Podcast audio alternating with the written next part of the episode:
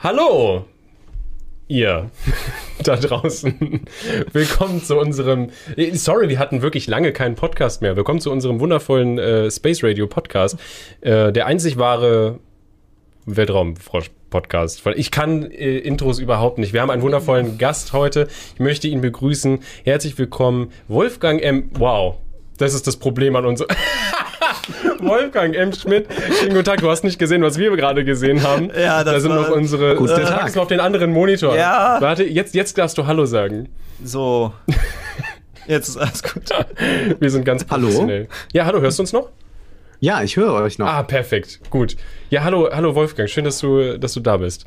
Ähm, hallo es, Steve, hallo Rick. es ist ja nicht so, als hätten wir uns schon zehn Minuten gerade unterhalten, ne? Nein, wir machen das ganz spontan. Ja, man muss es in der, äh, vor der Kamera muss man dann immer noch mal, äh, ja, ähm, ist So, auch im hallo, Fernsehen, im Fernsehen du auch so. hier, Ja, ne? ho, wenn sie nochmal die Auch Hand schütteln. verkabelt. ah, Wundervoll. Ähm, was wollte ich sagen? Achso, willkommen Chat natürlich. Wir müssen erstmal warten, bis alle. Ah, nee, wir müssen gar nicht warten, bis alle angerollt sind. Wir haben ja schon den Ja, Countdown gehabt. Wir können direkt ja, wir können loslegen. einfach, genau, direkt mit der ersten Frage. Hast du einen Namen für, für deine Zuschauer? Weil ich hatte bei uns, äh, als wir im, im, Stream angekündigt haben, dass wir mit dir äh, podcasten, äh, hat einer von der Wolf Gang geredet und das fand ich sehr lustig. Nein, das wusste ich nicht. Also ich höre schon mal Wolfgang, aber ich wusste nicht, dass es, äh, aber vielleicht sollte ich das übernehmen. Das ist dann so, wie Lady Gaga Little Monsters zu ihren Zuschauern sagt. Genau, Genau, also die, die Leute müssen sich ja mit dir identifizieren, weil dann sind sie eher bereit, dir Geld Ja. zu spenden. genau. Wir sagen Darum ja auch, geht's dir. Ach Das so, ist ja alles, was okay. zählt. wir sagen auch Kevins zu unseren äh, Leuten. Also so, Ja. Ja, wir machen es nicht ganz richtig. Wir beleidigen unsere Zuschauer. hey, hey, hey, hey, hey. Kevin ist nicht zwangsläufig eine Beleidigung. Nicht zwangsläufig. Aber Kevin ist ein guter Name. Das ist ein, eigentlich ein sehr, sehr, sehr guter Name. Erläutere mir bitte, wieso. Ich finde, der hat einen guten Klang und ich äh, kenne ja auch einen sehr guten Schauspieler, der Kevin heißt. Ah. Welchen denn? Kann man ja noch mal überlegen, der mit dem Wolf tanzt. Ähm, Kevin Kühnert. ja, Auch ein Schauspieler vielleicht, ja, wer weiß. Ich meine, in Amerika ist der Name ja, äh, ähm, ja anders verbreitet. Hier gibt's ja diesen, diesen berühmten Satz mit äh, Kevin ist kein Name, Kevin ist eine Diagnose. Oh, das ist gemein. Ja, das ist super. Ja, aber ich gemein. glaube, dass, Aber dass, dass das ist, äh, glaube ich, so in diesem äh, Diskurs gekommen, äh, vor allem Anfang der Nullerjahre, als man äh, so den Neoliberalismus dann in die Tat umsetzte, versuchte man ja äh, so ganz stark mit äh, klassistischen Argumenten äh, Leute abzuwerten und eigentlich zu sagen, wir müssen jetzt diese fördern und fordern Reformen machen, um die Leute von der Couch zu holen. Und man zeichnete da gerne so das äh, Bild äh, der, des verwahrlosten Prekariats und so weiter. Und ich glaube, im Zuge dessen ist das gekommen, auch so ein Begriff wie Unterschichtenfernsehen oder so. Und dieses wurde ja eigentlich immer nur von Studenten geguckt, die nicht zur Vorlesung gegangen sind. Also all das wurde damals sehr stark geprägt und ist, glaube ich, bis heute noch äh, sehr tief verankert. Und man erlebt das jetzt in dem Wahlkampf, dass man es auch noch mal so ein bisschen versucht. Also die CDU hatte jetzt auch noch mal gesagt, ob man so eine äh, Pflichtarbeit einführt für Arbeitslose. Also man hat hier auch noch mal suggeriert, dass eigentlich äh, die, die arbeitslos sind, faul sind. Oh Gott, das habe ich gar nicht mitbekommen, weil alles, was ich vom Wahlkampf mitkriege und gerade von CDU und so, ist halt, oh nein, links, das wäre ja ganz böse. Das, Oh. oh nein, das, oh. Und, Eine weil- linke Politik, oh Gott, wisst, weil- ne, die weil- Welt wird untergehen, nicht nur Ne? Deutschland. Wegen diesen linken Inhalten, also, die, die ihr alle kennt. Also Wahlkampf ist ja gerade sehr schmerzhaft. Ja. Er ist schon beleidigend. Ja, aber ihr habt das doch sehr schön humoristisch zusammengefasst mit eurem Video zu den Wahlwerbespots. Ja, im Fand ich sehr gut, sehr schon. treffend. Alle, alles mitgenommen in fünf Minuten. Ja, es war vor allem mal wieder satirisch, weil wenn du es halt so äh, satirisch aufarbeitest, sind die Leute nicht so sauer. Genau, du kannst halt viel eher dich über Christian Ja. Lindner lustig machen, äh, wenn du es einfach übertreibst und es ist halt Schwachsinn. Also wir haben uns ja nicht wirklich über Christian Lindner lustig gemacht, sondern einfach das Doch, Prinzip. Wir haben uns über Christian Naja, Lindner lustig eigentlich gemacht. eher das Prinzip, dass man irgendwie nur gefühlt Christian Lindner kennt aus der FDP. Der Lolli liegt drüben. Der Lolli, ja. Das ist der alte Billy Wilder Spruch, wenn du die Wahrheit sagen willst, sei lustig, sonst bringen sie dich um. Ja, stimmt. Das ist gut. Okay, das ist äh, Das unser- Problem, das Problem bei uns ist halt ein bisschen, dass wir nicht so belesen sind. Ähm, wir sollten wahrscheinlich eigentlich mehr lesen. Das tut, es tut gut, glaube ich. Aber musst du nicht lesen, um lustig zu sein. Äh, das ist richtig. Okay. Ich meine, Lesen ist ich, gut, aber ich, ich hab's nicht so mit dem Lesen. Meine, meine äh, Lese- und Schreibefähigkeiten sind äh, eingeschränkt. und ja, meine Konzentration. Das ist ja etwas, was du mit vielen Bestseller-Autoren teilst dann. ja, das brennt, das brennt. Äh, ich möchte einmal ganz kurz bevor, also ich weiß gar nicht, ähm, ich möchte nochmal unseren Zuschauern, alle, die Wolfgang M. Schmidt nicht kennen, ähm, willst du einmal ganz, also der Herr macht äh, Filmanalysen, äh, unter anderem, also selber auf einem eigenen Kanal. Äh, du machst aber auch für, glaube ich, die Rocket Beans warst du ja auch ähm, und machst du auch Filmanalysen, oder? Kann das sein? Und auf anderen. Nein, nein, ich bin äh, da nur manchmal oder? zu Gast. Ich bin da nur so, manchmal du, zu genau. Gast oder bin dann bei Filmfights und versuche einmal nicht gegen Florentin Will zu verlieren. So etwas mache ich da zum Beispiel. Okay. Und ja, auf meinem Kanal, die Filmanalyse, analysiere ich jede Woche einen aktuellen Blockbuster-Film. Ich habe, glaube ich, fast zeitgleich mit euch angefangen, also Mai 2011. Das oh ja, war ja so etwa auch die Phase, wann ihr losgelegt habt. Ja. Und seit zwei Jahren mache ich noch einen Wirtschaftspodcast mit Ole Nymon zusammen, der heißt Wohlstand für alle. Der ist auch genau. auf YouTube zu sehen und natürlich als Podcast zu hören. Den wollte ich auch gerade als nächstes ansprechen. Die Links dazu findet ihr auch in der Videobeschreibung, dann könnt ihr gerne mal reinschauen. Äh, darüber sind wir auch ähm, auf dich aufmerksam oder auf euch aufmerksam geworden. Ähm, was habe ich, glaube ich, als erstes gesehen, war das Video mit der linke, linke Partei, linke also wo das Partei ja. der, der Linken ähm, euch angeschaut habt. Das äh, habe ich ihm dann gezeigt, weil wir halt persönlich nicht so krass viel wussten über die Linke. Dann wurde mir dieses Video durch den Algorithmus angeschwemmt. Ähm, und ich fand es sehr unterhaltsam. Und ich muss auch ehrlich gesagt sagen, ich wusste überhaupt nicht im ersten Moment, wie ich euch beide einschätzen soll. So als, äh, als Menschen, weil man nur so ein, so ein Video schaut und dann ähm, äh, also wir als, als YouTuber, wir labern ja so ladi da rum und ihr habt ja dann noch ein bisschen eher so einen Anspruch beim Reden oder so ein ähm Ja, nicht nur Anspruch beim Reden. Ich also meine, auch du hast ja auch offensichtlich ja Anspruch beim Kleiden. Das zeichnet sich ja auch aus. Da, genau. ich will ähm, auf mein Äußeres reduziert werden, ja. Ja, genau. Nee, ich wollte das jetzt nicht. Nein, das wollte ich nicht. Aber es ist ja auch, das wollten wir auch fragen. Ja, ja, ja. Ich meine, du hast ja jedes Mal einen anderen Anzug an. Und äh, wir hatten vorhin überlegt, sind die Anzüge geliehen oder hast du einfach so einen Riesenschrank voller Anzügen? Weil die Anzüge sind ja teuer.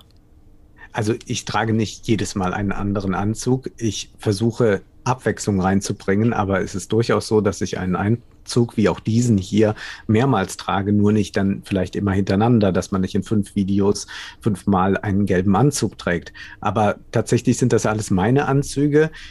Es kommt aber hinzu, dass ich nie etwas anderes anziehe. Das heißt, wenn ich privat unterwegs bin, einkaufen gehe, ins Kino gehe oder sonst irgendwas mache, habe ich immer einen Anzug an.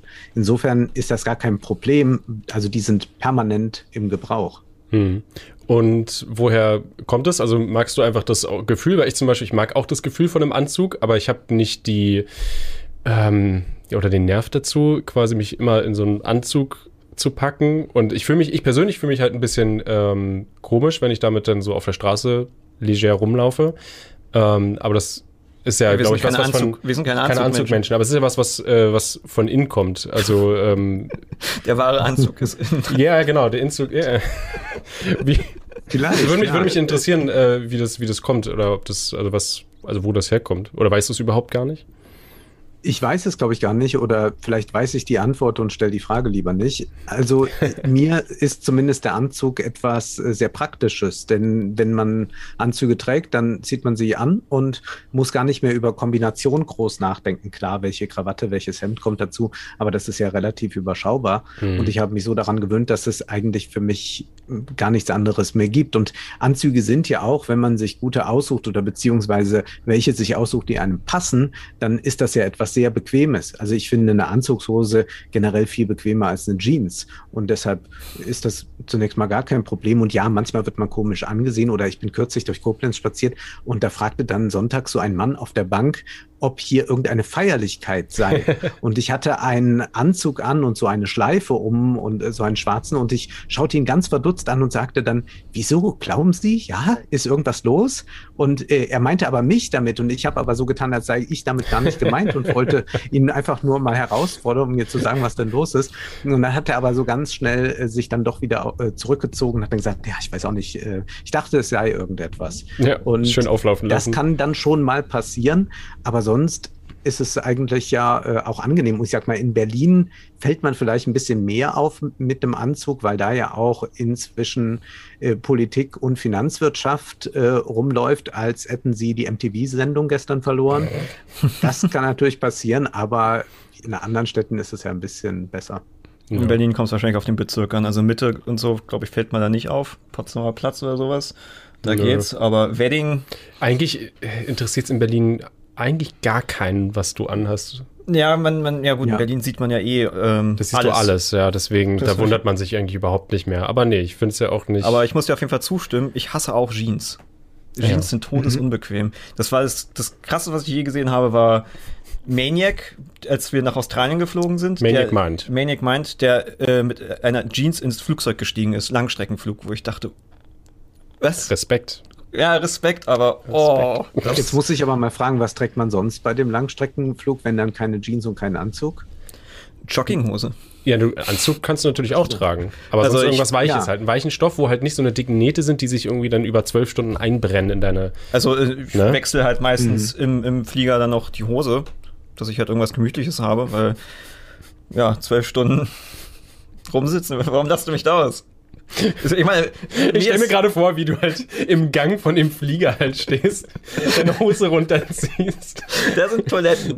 oder so ah. kurz vorm Einsteigen oder sowas. Also, ne, also oh, da ist ja noch am einfachsten. Und die Stewardess denkt wahrscheinlich schon wieder, die ist Gérard Depardieu unterwegs, weil der ja auch im Flieger immer mal die Hose runterlässt. Mm. Oh Gott. Lecker. Ja. Schöne Geschichten auch. Sehr schöne Geschichten. Ähm, Ihr habt Politik. aber jetzt gerade Hosen an. Ja. Gut. Ja, sehr gut. Hosen Aber keine Jeans. Ich weiß nicht, was ist das für ein Stoff? Ach so, ja, ich habe auch, ich habe auch ein Mischgewebe. Ähm, das ist äh, sehr, da ist ein sehr hoher Stretch-Anteil drin. Und deswegen mhm. ist die sehr gemütlich. Ähm, ist aber, hat aber trotzdem irgendwie so diesen Jeans-Look oder so. Äh, darauf achte ich auch, ja. Aber nein, finde ich, finde ich, äh, finde ich alles sehr schön. Ich will auf Politik gehen. Willst du direkt mhm. auf Politik? Ja, ich will direkt auf Politik gehen, weil die Leute fragen sich sonst, warum sitzen wir hier und reden über Hosen? Und, oder? Ja, wir haben es doch erklärt. Aber ja, dann, dann sag doch, was du bei Politik wissen willst. Was interessiert dich? Weil Politik ist ja so gerade so. Ich weiß so, alles schon, Ricardo. Ich weiß alles. Ähm, ist schwer, wie ich ja gerade meine, weil, weil es wird ja über nicht wirklich was Wichtiges diskutiert allgemein. Also die, die wichtigen ich, Sachen ich, gehen ja eher unter durch, oh mein Gott, die Linken und da. Also das, was mich ja auch bei den, den linken Parteien stört, die ich, denen ich ja eigentlich ja natürlich eher näher stehe, dass die ja auch nicht hinkriegen, ihre Inhalte zu transportieren. Das fand ich ja so interessant, ähm, als ich dann euer, euer Video gesehen hatte. Ich hatte jetzt natürlich keine Lust, 160 Seiten Wahlprogramm der Linken durchzuballern oder 230 Seiten der Grünen. Und ich kann halt auch sehr gut verstehen, dass die wenigsten das wollen, so. Ähm, ja. Und das ist ja natürlich dann die Aufgabe auch der Parteien, das zu transportieren. Aber wenn jetzt ich mir angucke, wir hatten ja auch ein Video über die Grünen gemacht, über den mhm. Wahlkampf, dass die ja ihre Inhalte nicht transportieren. Das, da steht ja was ganz anderes drinne, als äh, man erwarten würde, wenn man sich halt den Wahlkampf anguckt oder womit sie halt werben. Ja, wenn die CDU, CDUler sagen, äh, die wollen ja alles enteignen. Ja, genau, ja. darauf gehen sie ja nicht ein, aber dann die Grünen hatten ja jetzt dann halt sowas wie Gendern und dieses Bild von wegen, oh, wir haben hier viele Frauen, was ja okay, aber es ist so, es überzeugt jetzt nicht so doll. Mhm. Ja, mich wundert das auch, dass es eigentlich die linken Parteien nicht schaffen, mal ihre Themen wirklich ganz offensiv zu besetzen und nicht einfach sich so hertreiben zu lassen von den Konservativen. Die setzen ja die Themen und sagen so, wir wollen jetzt aber immer nur übers Gendern reden und versprechen den deutschen Bürgern, wenn wir gewinnen, dann wird es nie dieses Gendern geben äh, oder nie mehr geben. Und dann reagieren permanent die Grünen, Linken darauf. Man kann ja auch einfach mal sagen, das ist halt dummes Geschwätz. Da lassen wir uns gar nicht drauf ein. Lass uns tatsächlich jetzt über Mieten und Wohnen sprechen. Äh, lass uns darüber sprechen, wie groß die Ungleichheit ist und wie wir sie vermindern können und wie könnte man anders mit Geld umgehen und wo sollte da investiert werden. Und äh, gerade die Grünen und Linken und auch mit Abstrichen die SPD haben ja in ihrem Programm auch sehr gut ausformuliert, dass das keineswegs uns in eine Planwirtschaft jetzt führen wird, wenn die gewinnen, sondern eigentlich geht es ja da um eine Erneuerung und auch Transformation des Kapitalismus. Und was wir ja gerade so erleben, sind eigentlich äh, zwei Kräfte, die dann auch politisch repräsentiert werden. Wir haben einmal auf der einen Seite dieses alte Kapital, also die Industrien, die die ganze Zeit mit viel Dreck, viel Geld verdient haben und die werden auch geschützt von entsprechenden Parteien, also CDU, FDP und dann AfD auch noch äh, auf ihre verrückte Weise äh, versucht es auch. Und dann gibt es auf der anderen Seite äh, die drei linken Parteien, die sagen, ja, das war ja jetzt äh, alles ein ganz, ganz großes Problem. Und die Frage ist, wie schaffen wir das jetzt klimagerechter und wie schaffen wir es vielleicht dadurch auch nochmal einen neuen Wirtschaftsboom auszulösen, dann aber auf einer anderen Ebene, auf einem anderen Feld, äh, auf einem nachhaltigeren. Und gerade weil wir ja äh, doch noch ein Land sind, das viel Forschung hat, ein Land sind, das auch ähm, technisch einiges aufzubieten hat, das äh, eine Ingenieurskunst beherrscht, könnten wir ja da tatsächlich Vorreiter sein um so auch fit zu sein für die nächsten Jahrzehnte, da ja nicht irgendwie so ein Vakuum entstehen wird und dann wird man warten, bis Deutschland sich mal langsam in Bewegung setzt oder die EU, sondern dann kommen halt andere und machen das gerade. Man sieht ja jetzt schon, wie China eigentlich die deutsche Autoindustrie vor sich her treibt. Wenn China sagt, ab 2030 wollen wir halt keine Verbrenner mehr haben, dann muss die deutsche Autoindustrie darauf reagieren, weil sie zum Teil ein Drittel bis zwei Drittel des Umsatzes in China macht. Hm. Da ist dann gar nicht erheblich, ob die Grünen ein Tempolimit machen oder ob die Grünen sagen, wir verbieten hier den Verbrenner oder machen sonst was, irgendwelche Feinstaubplaketten. Nee, da wird in China schon längst der Ton angegeben, weil der deutsche Markt gar nicht mehr so wichtig für die deutschen Autokonzerne dann ist. Und das ist interessant, dass diese Verschiebung äh, so stattgefunden hat auf diese äh, verrückten Aufregerthema, die dann auch bei Twitter rundgehen und dann gibt's ja dann in der Bildzeitung auch jeden Tag eine neue Verrücktheit dazu. Und dass wir dann zugleich so eine extreme Personenfixierung haben, was sich ja auch in den vielen Triellen jetzt zeigt, in all diesen Interviewformaten, die es gibt mit den Kandidaten, die aber ja doch eigentlich nicht mehr inhaltlich ausgerichtet sind, so dass ich glaube, wenn man auf die Straße gehen würde, weiß kaum jemand, was ihm steuerlich droht oder blüht, wenn die eine oder andere Partei regieren würde.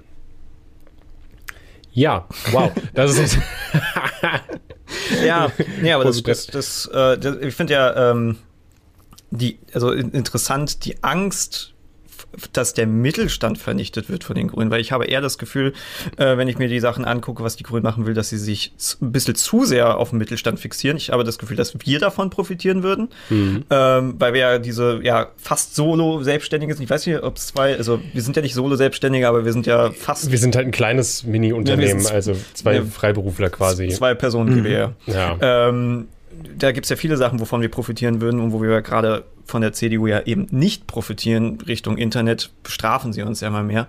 Ähm, da, ja. Ich habe ja eher die Angst, dass sie sich zu wenig um die Unterschicht kümmern würden. Wo hm. ich ja, also die Unterschicht ja. sind ja die, die, also die, die brauchen ja das Geld, damit sie ja dann das Geld auch ausgeben können. Ja. Genau, es gab also. ja auch erstmal so ein paar Überlegungen, dass man auch tatsächlich Hartz IV weiter anhebt oder man will jetzt diese Grundsicherung. Und da gab es Vorschläge beim Grünen Partei Tag, dass man mehr äh, haben wollte. Also das, und jetzt hat man sich darauf gar nicht, dass man das erstmal auf 50 Euro erhöht, was sicherlich zu wenig ist. Auch äh, Mindestlohn müsste etwas höher sein, was da vorgeschlagen wird, ist einfach zu wenig. Das heißt, die Leute, die dann 45 Jahre Mindestlohn bekommen, die müssten immer noch bezuschusst werden, wenn sie in Rente gehen, weil sie äh, sonst nicht genug von ihrer Rente, also von dem Erarbeiteten haben. Also das ist sicherlich ein großes Problem. Bei dem Begriff Mittelstand muss man natürlich sehr vorsichtig sein, weil den auch immer alle gerne im Munde führen.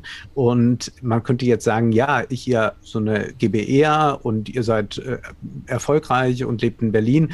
Das ist jetzt Mittelstand. Aber wenn man sich jetzt Mittelstand auch ansieht, dann könnte das sein der Mittelstands-DAX und im Mittelstands-DAX ist, glaube ich, dann so Springer-Konzern oder sowas. Das ist so die, die mhm. Höhe, ja. Also wir, wir haben auch äh, große Konzerne, die dann zum Mittelstand irgendwie gehören. Also das kann auch äh, das Unternehmen sein äh, mit 5000 Mitarbeitern, die sagen dann, ja, wir sind ja Mittelstand und die unterscheiden sich dann doch wieder erheblich von dem, was ihr so macht und verdient. Und deswegen ist dieser, dieser Begriff gar nicht so leicht äh, zu gebrauchen, beziehungsweise ist so ein Containerwort, da kann man alles reinwerfen, was man so gerade braucht. Aber was man sicherlich nicht sagen kann, ist, dass äh, durch jetzt eine grüne Politik äh, die deutsche Wirtschaft, was ihre Familienunternehmen oder so äh, bedeutet, angegriffen wird, außer ein paar Zweige. Ja, natürlich. Aber das sind auch einfach äh, Marktmechanismen, die da generell greifen. Also wenn es eine internationale Nachfrage weiterhin gibt nach schmutziger Energie, nach äh, schmutzigen Produkten und so weiter,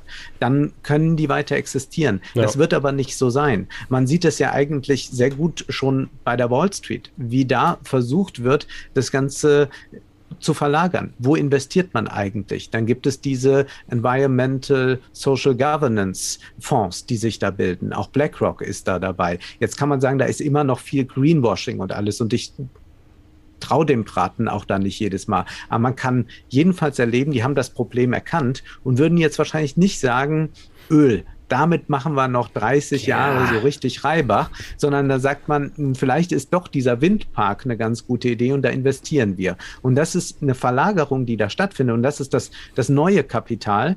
Und da kann das alte Kapital noch so lange sagen, wir wollen das aber weiterhin so machen und außerdem haben wir hier die Arbeitsplätze.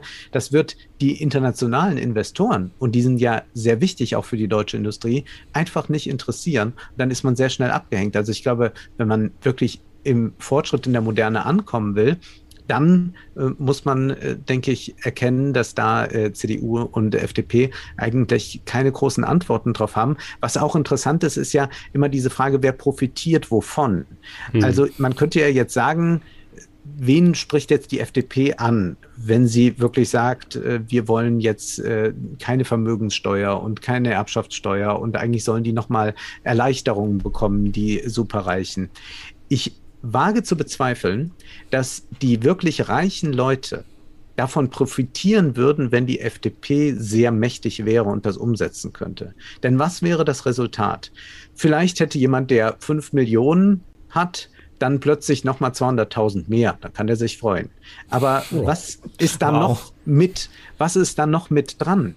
Wenn die Spaltung in der Gesellschaft zunimmt, die Ungleichheit größer wird, dann wird man es nicht mehr so nett auf der Straße haben. Dann steigt man nicht mehr einfach so in eine U-Bahn. Dann braucht man die Gated Community, weil man sich abschotten muss. Man lebt in einem sehr destabilisierten Land, wo nicht mehr genug in Bildung, in Medizin und so weiter äh, gesteckt wird. Das ist auch dann für die Superreichen eigentlich nicht mehr angenehm. Denn theoretisch ist es ja so, wenn man reich ist, kann man eigentlich, wenn man jetzt nicht mehr an einen Arbeitsplatz gebunden ist, überall leben. Man kann mhm. ja dahin gehen, wo es richtig billig ist. Äh, wir wären ja auch, wenn wir wahrscheinlich jetzt in Indonesien oder so leben würden, die Könige. Aber wollen wir da leben?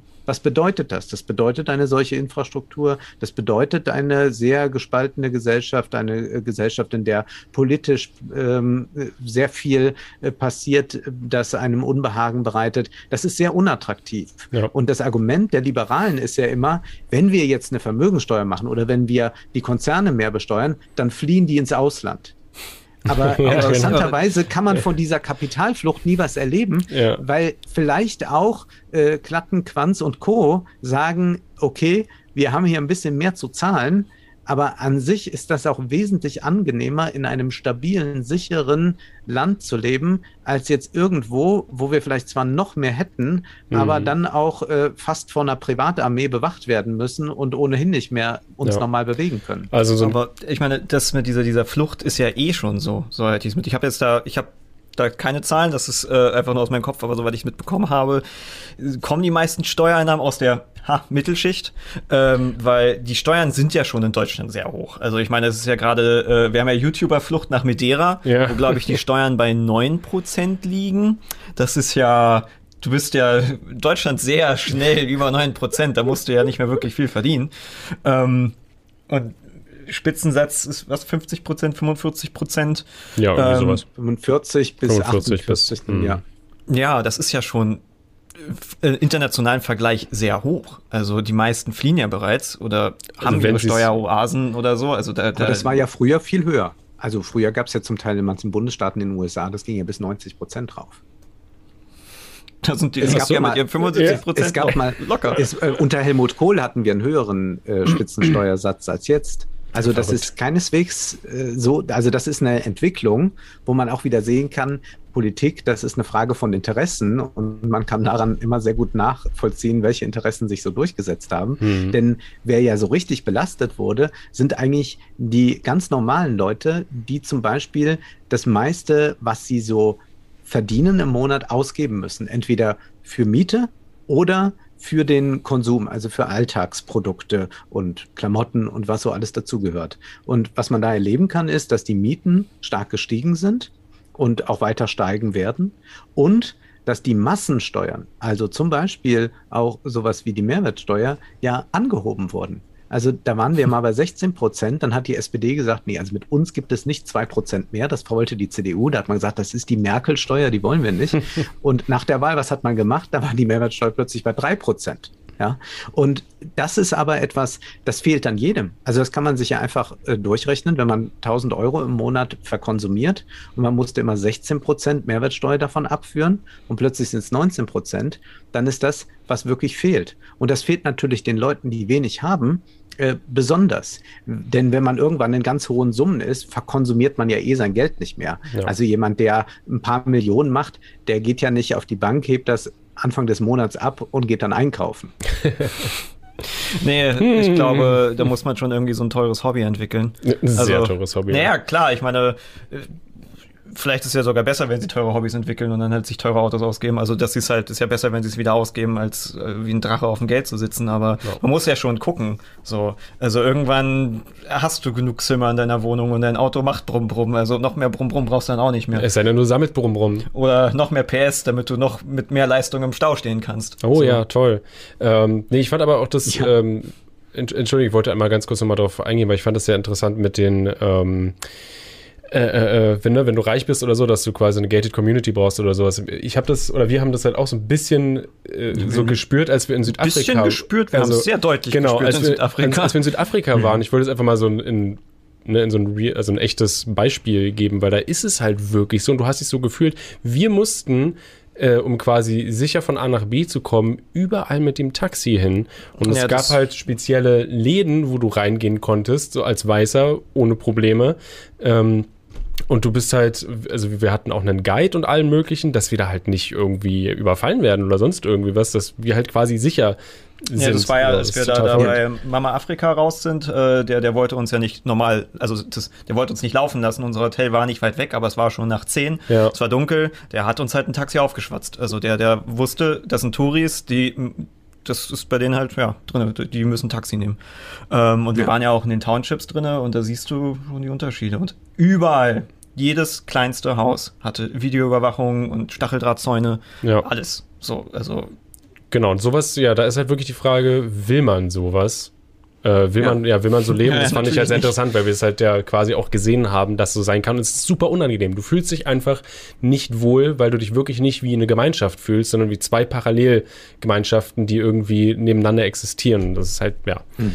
Ich weiß nicht. Da kann es, die Natur drumherum ja noch so schön sein jetzt zu beobachten, dass relativ äh, viele Millionäre oder sogar Milliardäre sagen, äh, besteuert mich jetzt mal vernünftig. Also die auch inzwischen, man darf es jetzt nicht zu sehr glorifizieren, aber die inzwischen diese Ungleichheit auch als ein Problem ansehen und die nicht nur sagen, na ja, ich mache ein bisschen Charity, dann ist doch alles wieder gut, hm. sondern es gibt dann tatsächlich welche, die sagen, warum steht mir das eigentlich zu und was bedeutet das eigentlich für eine parlamentarische Demokratie, wenn man zwar bei der Wahl eine Stimme hat und jeder hat eine Stimme, aber wenn man dann auch so viel Einfluss nehmen kann, beziehungsweise wenn das Gefühl und auch die Realität tatsächlich dann so ist, dass es immer mehr so weit auseinander geht, dass man auch gar nicht mehr äh, wirkliche Aufstiegschancen hat. Und das ist, glaube ich, auch dann etwas, was äh, vielleicht Leute, die äh, mit der FDP stark liebäugeln,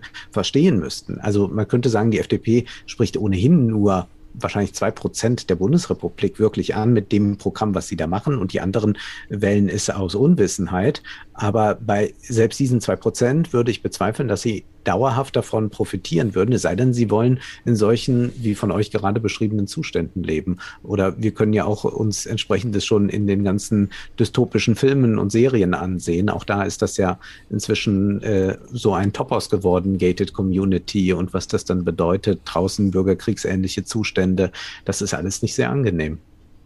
Ja. Ja, ich meine, natürlich sind wir ja da noch ein bisschen weit von entfernt und Südafrika hat ja, ja natürlich auch eine Schwierige andere Geschichte, Geschichte ja. die natürlich dazu geführt hat. Wenn du einmal diese Armut hast, ist es, glaube ich, auch relativ schwer, sie erstmal wieder wegzukriegen. Aber ja, mit FDP ist interessant, weil ähm, unser Video, wir waren ja natürlich auch sehr kritisch gegenüber. Also ich fand es auch interessant, dass es ein paar Leute anscheinend überrascht hat, dass wir der FDP gegenüber so kritisch sind. Aber dass so viele Leute die FDP mögen und das, ich meine, Christian Lindner sagt ja auch ganz offen, dass er am liebsten die CDU als Partner hätte. Und bei allem dem, was die CDU sich gerade erlaubt, denke ich mir doch, das ist doch das Ausschlusskriterium Number One. So, so. Also, Laschet gibt sich ja beste Mühe, wirklich täglich irgendwie sich zu blamieren. Ähm, und die anderen machen es ja auch nicht besser. Ja, und ich habe mich auch gefragt erstmal, wie kann es sein, dass die FDP bei jungen Leuten so beliebt ist? Denn es gab ja immer dieses Argument, wir müssen mal das Wahlalter auf 16 legen, was ich nicht so schlecht finde. Und dann werden aber auch viele Leute oder fast alle jungen Leute werden ja dann nicht mehr CDU wählen. Und das stimmt auch. Aber es wählen ja sehr viele Leute dann und noch mehr Leute dann FDP. Man hat das ja jetzt beim Politbarometer nochmal gesehen. Da kam die bei den jungen Leuten auf 21 Prozent. Also viel mehr als sonst im Bundesdurchschnitt. Und ich habe mich gefragt, woran das liegt. Und ich glaube, eine Antwort ist, dass diese ganzen Coachings, äh, die es ja gibt, diese ganzen Coaches, die irgendwas von Kryptowährungen erzählen, die sagen, hier sind die sieben Schritte, mit denen du reich werden kannst. Jetzt mhm. steig aus aus dem Hamsterrad. Hier ist mein Alpha-Coaching und wie das alles die heißt. Frank ja? Thelen 10 XDNA. Genau, wenn du dann, da, dann schaffst du das und außerdem äh, ist, ist der Staat eh äh, pleite und darf nicht noch mehr Geld drucken und so weiter. Aber hier, wir haben hier mit Krypto äh, die Lösung Lösung. Und das ist, glaube ich, etwas, was dann auch mit so einem Leistungsimperativ und mit Fitness, also Karl S. redet ja dann davon, man muss oh. ein, ein, ein, äh, ein Business-Athlet werden. Das ist für äh, junge Leute und ich würde mal sagen, vor allem für Männer sehr, sehr attraktiv, äh, die sicherlich auch vielleicht unglücklich sind in der beruflichen Situation, in der sie stecken oder auch vielleicht eine gewisse Perspektivlosigkeit sehen, denn wir leben nicht mehr in einer Aufstiegsgesellschaft, mhm. sondern wie der Soziologe Oliver Nachtwey sagt, in einer Abstiegsgesellschaft, ähm, dass, dass das nochmal irgendwie so zieht. Und da gibt es doch viele Überschneidungen zur FDP. Auch die äh, Meme-Produktion eines Christian Lindner ist ja ganz erstaunlich, dass er da auch in diesen Kreisen dann so ein bisschen gefeiert wird, als der,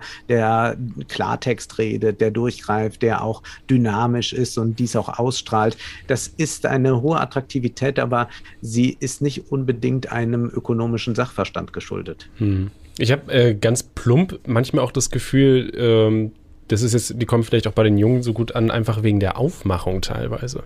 Einfach weil, ja. also du halt, man hat einfach generell das Gefühl, es sind jüngere Leute und die haben eine moderne Aufmachung und, und das spricht halt vielleicht einfach die Leute eher an. Und äh, ganz plump, weißt du, da musst du gar nicht so tief gehen. Ja. Manchmal ist es einfach nur dieses Oberflächliche irgendwie. Naja, so. und, ja, und dann zusammenhängt vielleicht auch mit diesen selbst in die Hand nehmen. Was ja prinzipiell mhm. ist es ja nicht falsch, so, dass wir jeder unser genau. Leben selbst in die Hand nehmen müssen. Aber gerade diese Coaches geben mir jetzt ja nicht wirklich einen Mehrwert also, das, ich, das finde ich aber so interessant, dass die alle irgendwie ähm, empfehlen, ein Firmen zu gründen, die, also sind ja alle mal Beraterfirmen, glaube ich. Der KLS ist ja von wegen, wie du eine ja. äh, Berater, also so, du kannst doch nicht alle Leute, also wir brauchen doch nicht 10.000 Berater, Berater, wir brauchen auch Leute, die irgendwie was machen. Und warum sollte ich einem Berater so viel Geld geben, dass er davon so reich wird? Weil das ist doch nur ein Berater, die kann man doch ein YouTube-Tutorial angucken. Hey, Informationen so sind Gold, Ricardo. Ja, aber wie viel Geld muss diese Information geben, dass sich dann diese Leute dann also noch reich werden lassen können. Das ist ja, es ergibt irgendwie keinen Sinn, wenn man so darüber nachdenkt. Ja, man glaubt, man könnte das System austricksen. Also es gibt da so ein Geheimnis und wenn man das mal hätte, dann kann man auch ganz einfach Geld verdienen. Also zum einen finden sie das ganz schlimm, was Linken vorschwebt. Ja, dann sagen sie, ja, das geht, führt in eine Richtung, die äh, sozialistisch ist oder sie sagen, ja, die versprechen ja das Schlaraffenland. Ja, das kommt ja sehr häufig, dieser Vorwurf. Und zugleich versprechen die aber auch das Schlaraffenland, indem sie sagen, du brauchst nur beim Marketplace noch einen Online-Shop zu machen und dann kaufst du du über Dropshipping aus China etwas, du brauchst das gar nicht bei dir lagern, du vertreibst das nur weiter und findest genug Dumme, die das für den doppelten Preis bei dir abkaufen. Also, dass das kein sinnvolles Wirtschaften ist hm. und dass das auch ein Modell ist, das auf extrem tönernen Füßen auf Dauer steht, müsste ja eigentlich jedem klar sein. Und dass das aber so funktioniert, ist erstaunlich und dass das auch mit so einem Leistungsimpetus verbunden wird, wo man sagen kann, ja, worin besteht denn da die Leistung? Das sind ja Taschenspielertricks. Und ähnlich auch, was du angesprochen hast jetzt mit diesen Beratungen. Was soll denn da eigentlich äh, passieren? Also wenn wir jetzt alle Berater werden, was ist dann dann? Also beraten wir uns dann alle nur noch gegenseitig. Mm. Aber wer, produziert dann noch irgendetwas, was wir uns vielleicht auch mal abkaufen können, außer jetzt Beratung? Äh, das äh, ist, Wolfgang, es gibt von Gerhard Schröder dieses... Ja, Markt regelt das. Von, von Gerhard Schröder diesen äh, doch äh, sehr schönen Satz und sonst hat er nicht viel Gutes gesagt, aber dieser Satz stimmt. Wir können nicht davon leben in Deutschland, dass wir uns gegenseitig die Haare schneiden. Und ich würde sagen, wir können auch nicht in Deutschland davon nehmen, dass wir uns gegenseitig alle nur noch beraten. Ja, aber auch zu den, den mit dem doppelten Preis, das ist ja noch harmlos. Ähm, tatsächlich ist ja, ich meine, da war jetzt dieses Zahnweiß Ding, das wurde ja für 180 Euro, glaube ich, Stück verkauft. Ich weiß nicht, dieses. Äh, Ach so, dieses, was diese Influencer quasi. Smile Secret, Smile was du mal gesehen hattest was man an, an das Smartphone auch anstöpseln kann, ne? Ich keine Ahnung. Ist auf jeden Fall so nur so ein bisschen so LED-Licht, was du dir da in den Mund schiebst, ja. äh, mit einer Paste irgendwie und angeblich machst du die Zähne weiß, ja. Ähm, ich glaube, ja. Stückpreis ist irgendwie 8,99 und ich hatte auch mal mit Leuten zu tun, äh, die mir sehr unsympathisch waren, die halt auch so meinen, von wegen Einkaufspreis 3 Euro und 90 Euro dann verkaufen. Also das Doppelte ist ja noch das kann man ja irgendwie noch rechtfertigen, dass natürlich der Einkaufspreis geringer sein muss als der Verkaufspreis, weil natürlich ja. muss der Händler ja verdienen. Ähm, aber das waren auch so Leute, die so Ideen hatten, ähm, äh, die äh, Google-Anzeigen quasi. Äh, was war Flensburg-Punkte? Kannst du kostenlos abfragen. Also macht man eine Seite, wo es dann kostenpflichtig ist, die dann einfach nur diesen kostenlosen Dienst abfragt und per Google-Anzeigen packt man sich nach ganz oben. Das ist zum Beispiel, muss man auch aufpassen, wenn man sowas wie Open ah. Office und sowas runterlädt, ähm, sind die Anz hast du oben Anzeigen, wo es dann kostenpflichtig ist, obwohl das Open steht ja für kostenlos bei Open Office so. Ähm, wo dann Leute ganz stolz darauf sind, dass das ihre Idee ist, mit denen sie dann Geld verdienen, wo ich mir denke, so, ähm, so ein bisschen würde, ja. kann da auch ein bisschen gut tun. Das ist so, nur so. Abzocke. Ich meine, ich glaube, sowas gibt es ja auch ja. schon zuhauf mit so Schufa oder sowas. Du kannst ja einen Schufa irgendwie dir relativ einfach selber holen, aber es gibt auch Firmen, die du engagieren kannst, die das für dich machen. Irgendwie. Ja. Was halt so der, dieser Schwachsinn ist. Hä, aber wenn es umsonst geht, warum sollte ich denn euren ja. Dienst benutzen? so. Hm, ach, darum aber da gibt es halt Leute, die dann jetzt nicht unbedingt im Internet, aber halt dann privater ganz offen erzählen, wie, wie sie halt damit Geld verdienen. Und denkt man sich so, okay, äh, das ist nicht cool. Das würde ich, also, das ist, also nicht nur, dass man das macht, sondern dass es dann auch Leute privat zugeben. Hm. Ja. Das hat mich auch sehr erschrocken. Ja. Wo ist die Würde? Ah. Ansonsten, was, was ich auch noch mir eingefallen ist, ähm, was auch interessant fand bei, ähm, war es ja bei, bei 13 Fragen.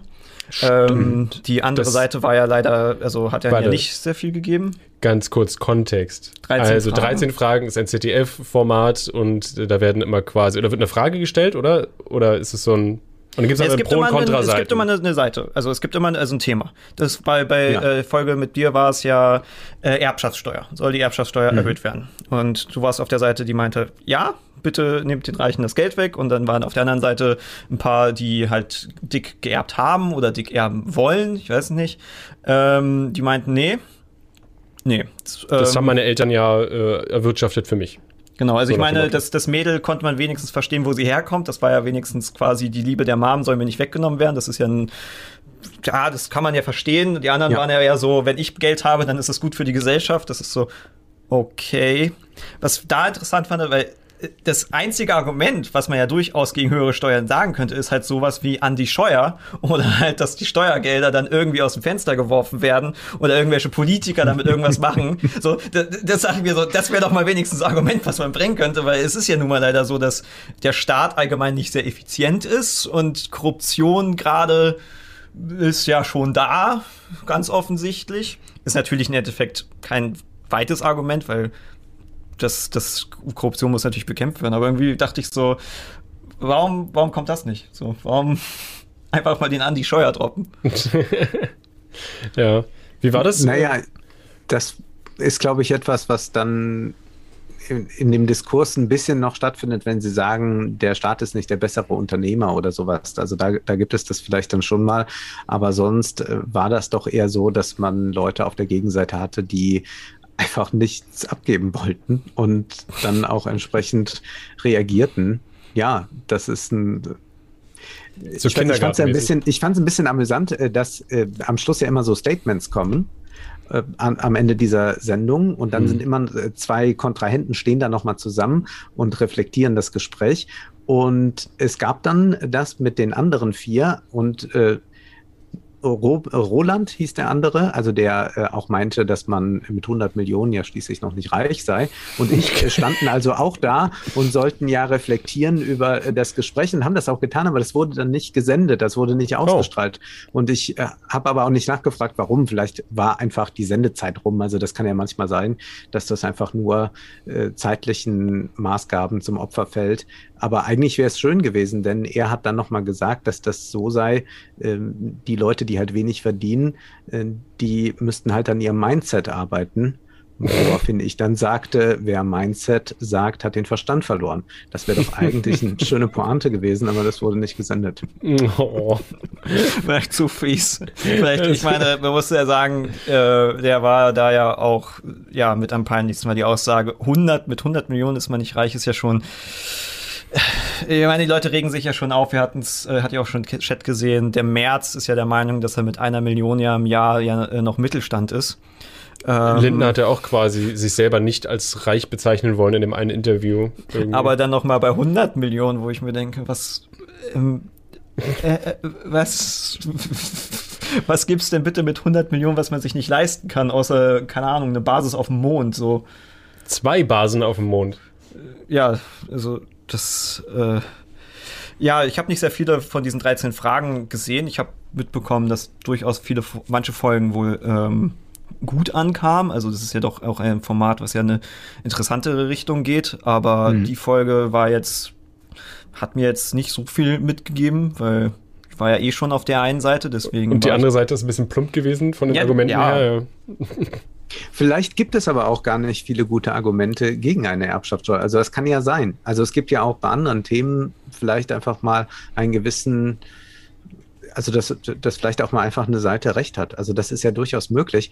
Was ich so interessant finde, wenn über Geld gesprochen wird oder über Finanzen, über Geldpolitik gesprochen wird, dass sich das so interessanterweise gar nicht popularisieren lässt. Also bei Erbschaftssteuern vielleicht noch oder so, aber dass das gar nicht einen Shitstorm zum Beispiel produziert. Also um, um mal ein ganz aktuelles Beispiel zu nehmen. Es gab in den Tagesthemen gestern von der SWR Wirtschaftsexpertin einen Kommentar, wo sie warnte vor der Inflation. Und sie erzählt hat absoluten Humbug da. Und sie ignoriert eigentlich alle äh, wirtschaftswissenschaftlichen Fakten der vergangenen 20 Jahre. Also sie ist da an irgendeiner ordoliberalen äh, Sache dran, neoliberalen äh, Paradigma, das sie nicht verlassen kann. Und sie wiederholt deswegen äh, ein Paradigma, das überhaupt nicht anwendbar ist auf das jetzt hier und erzählt dann einfach Unsinn, sagt dann auch, äh, ja, äh, wie schlimm das ja ist für die Häuslebauer, äh, äh wenn jetzt die Zinsen so niedrig sind und man denkt, nee, äh, wenn die Zinsen hoch wären, dann hätten Leute, die ein Haus gekauft oder gebaut haben, ein großes Problem denn wenn man plötzlich 5% Zinsen hat und muss dann einen Kredit abzahlen über 20, 30 Jahre, dann äh, zahlt man das Haus quasi doppelt. Also die profitieren mhm. davon. Oder dann macht sie nochmal dieses Bild auf, äh, ja, Inflation, das ist jetzt, äh, wenn die Leute sagen, ist mir egal, ich kaufe das Lastenrad auch für 200 Euro mehr. Also man versucht da auch nochmal so ein bisschen grünen Bashing zu betreiben. Also es ist wirklich äh, totaler Unsinn, dieser Kommentar, aber er wird gesendet. Und dann gibt es dann so bei Ökonomen eine kleine Aufregung darüber, dann auf Twitter, aber eigentlich passiert damit nicht viel.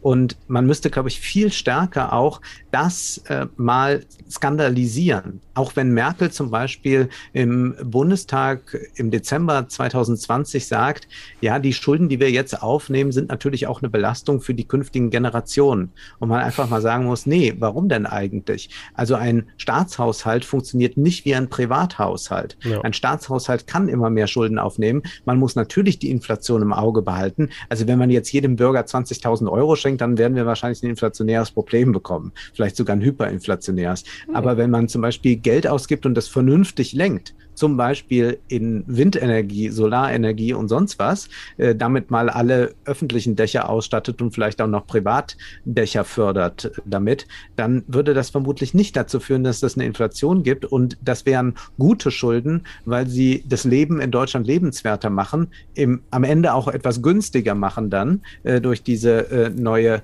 äh, Form der Energiegewinnung und hätte da eben nicht das Generationenproblem, das da beschworen wird. Aber das ist so eine Sache, dass diese Begriffe äh, gar nicht so äh, präsent sind. Oder also Merkel hat doch 2008, 2009 bei einem, äh, bei einem Wahlkampfauftritt in Baden-Württemberg gesagt, ja hätte mal äh, die Finanzwirtschaft so gewirtschaftet wie die schwäbische Hausfrau, dann wäre uns das mit der Finanzkrise gar nicht passiert.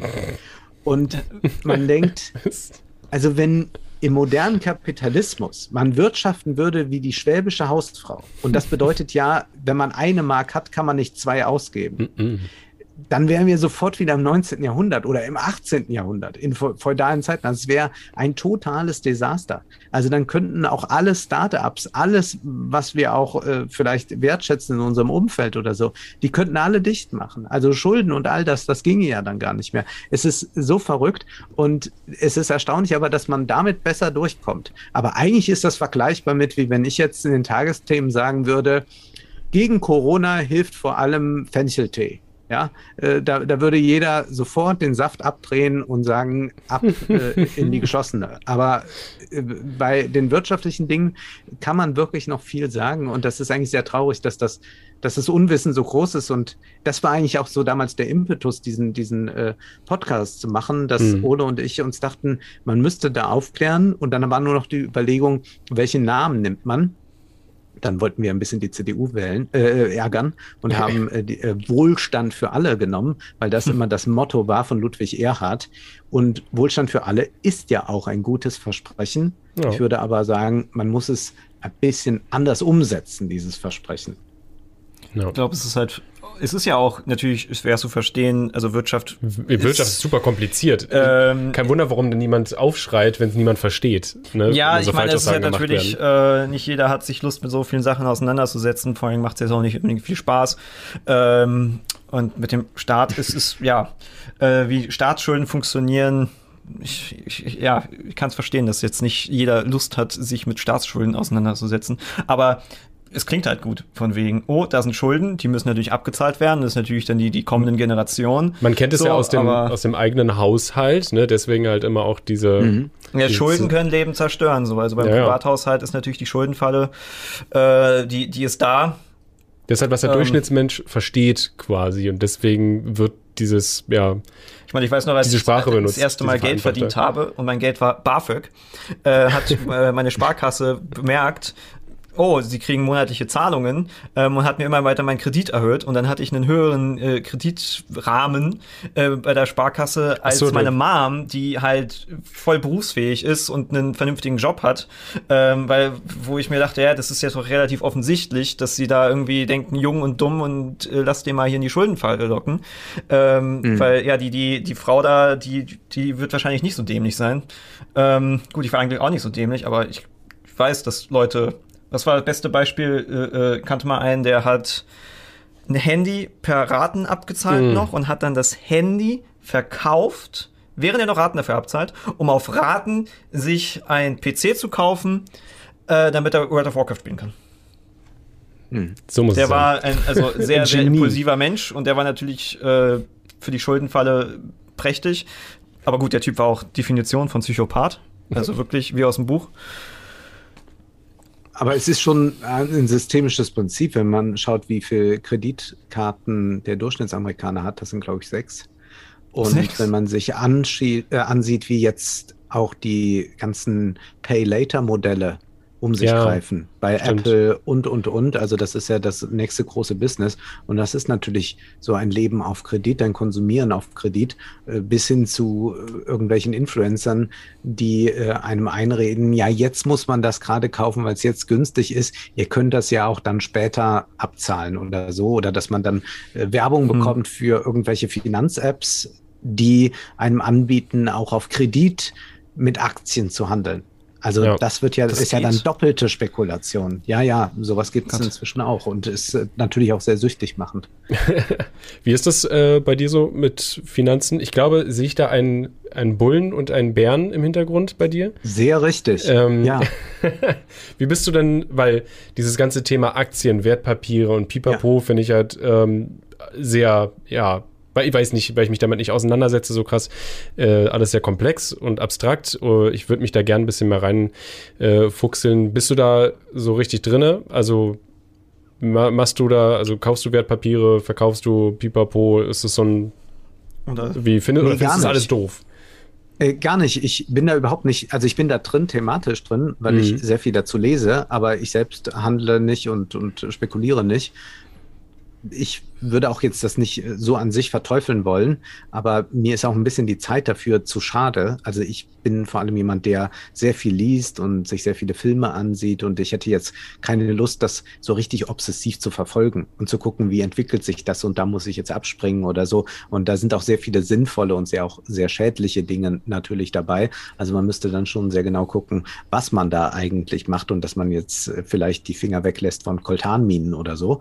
Aber ich würde generell äh, sagen, dass man sich das schon erschließen kann. Also das ist äh, ja kein Hexenwerk. Also ich habe weder BWL noch VWL studiert, aber ich habe mich schon viele Jahre überhaupt mit Wirtschaft und auch mit Finanzmärkten beschäftigt. Das war bei mir erstmal so eine ganz theoretisch-philosophische Herleitung und natürlich Marx war für mich wichtig. Aber um jetzt die äh, modernen Entwicklungen zu sehen, was ist ein SPAC, äh, was äh, ist ein Fonds, äh, wie funktioniert jetzt ein IPO oder so, das sind dann einfach Dinge, die kann man ja nachlesen. Also ich lese halt auch viel Wirtschaftspresse, ganz klassische, wie Wirtschaftswoche, Handelsblatt, Börsenzeitung. Was ich dann so ein bisschen scheue, sind die Kommentare. Da wird dann auch ganz oft vor Mhm. Inflation gewarnt und jetzt dürfen ja nicht die Gewerkschaften auf die Idee kommen, auch mal eine Lohnforderung zu stellen oder so. Äh, sonst werden ja die Finanzmärkte unruhig. Das muss man einfach dann ausblenden. Das ist dann immer dieses äh, selbe, ich würde mal sagen, neoliberale Gelaber. Aber die eigentliche Berichterstattung, die da stattfindet, ist ja sehr profund. Und da kann man eigentlich sehr viel lernen. Und ich würde sagen, dass es hochspannend ist. Also bei mir war es früher so. Ich bin ja sehr stark mit der bürgerlichen Hochkultur immer in Verbindung gewesen. Und war, war es dann so, dass ich, wenn ich die Zeitung las, immer das Feuilleton gelesen habe und eigentlich den Wirtschaftsteil äh, mehr oder weniger ignoriert habe. Und irgendwann habe ich immer mehr Wirtschaftsteil gelesen und inzwischen ist es so, dass ich das Feuilleton fast ganz ignoriere und nur noch den Wirtschaftsteil lese. Aber ich spreche jetzt hier, glaube ich, zu einem Publikum, das äh, überhaupt jetzt gerade denkt, wovon redet der? Also Tageszeitung, das ist das aus Papier Was? und manchmal kaufe ich das noch. Hm. Aber ich kann auch jeden jetzt verstehen, der jung ist, der jetzt nicht mehr die Zeitung gedruckt vor sich haben will. Aber da gibt es ja auch Online-Möglichkeiten. Und es gibt auch im, im Podcast-Bereich oder so ja Möglichkeiten, sich zu informieren. Allerdings bei Wirtschaft muss man zum Beispiel sehr, sehr vorsichtig sein, weil ich sagen würde, da ist das meiste, was da angeboten wird, doch hoch dubios. Also wo Leute immer gleich schon ein Business damit verknüpfen und irgendwelche Mhm. eigenen Fonds auflegen und, und, und. Also da lieber die Finger von weg und äh, dann lieber Wohlstand für alle hören. Oder Mhm. auch bei den öffentlich-rechtlichen gibt es natürlich auch äh, entsprechende Formate, die äh, sehr interessant sind, wo man sich äh, gut informieren kann über das, was an der Börse vor sich geht. Und man, man gewinnt einfach ein anderes Verständnis dafür. Es ist auch so eine komplett andere Art, Politik zu betrachten. Wenn man einfach sieht, wie jetzt gerade die Finanzmärkte sich neu aufstellen angesichts des Klimawandels oder wie Versicherungskonzerne darauf reagieren. Und man hat dann da einen Armin Laschet, der irgendwas erzählt von, wir bauen Bad Münstereifel wieder so schön auf, wie es war, ach, noch schöner. Mhm. Ja, das ist einfach so, äh, also man sieht das ja schon, wenn er mal so eine Konfrontation mit Experten hat, wie er dann äh, dasteht und eigentlich nichts mehr sagen kann. Das beginnt ja schon, wenn er in der Talkshow neben Luisa Neubauer sitzt und man eigentlich nur noch darauf wartet, dass er gleich schreit, aber ich will noch nicht ins Heim. Und äh, das ist, das ist so, so, so erstaunlich dann zu sehen, wenn man das im Wirtschaftsteil mal liest, wie weit da schon gedacht wird. Also meine These ist, die Politik ist unglaublich schnappatmig geworden. Und natürlich gibt es auch Daytrader und so, die hundertmal am Tag verkaufen und kaufen. Und dann gibt es Hochfrequenzhandel, das ist in Millisekunden. Aber es gibt auch sehr viel an der Börse, was auf Langfristigkeit aus ist, auf langfristige Investitionen. Hm. Und da spielt dann schon eine Rolle, wie es hier so 2050 ist. Haben wir dann zwei Grad mehr und hier lauter tropische Stechmücken? Und was bedeutet das eigentlich für mein Ferienhaus, wenn dann hier alles nach oben geht? Was bedeutet das für einen Immobilienkonzern? Da wird ganz anders drüber nachgedacht. Das ist eigentlich ja. sehr schön. Und äh, das ist ja auch eine Art des Anlegens äh, der André Costolani, dieser alte Börsenguru, der sagt ja mal, äh, man soll Aktien kaufen dann Schlaftabletten nehmen, zehn Jahre schlafen, aufwachen und eine schöne Überraschung erleben. Äh, ja, und dieses Langfristige ist, glaube ich, etwas, was äh, einen auch ganz gut trainiert, um so politische Tagesskandale ein bisschen wegzuwischen und mhm. nicht immer nur zu gucken, was ist gerade in den Twitter-Trends.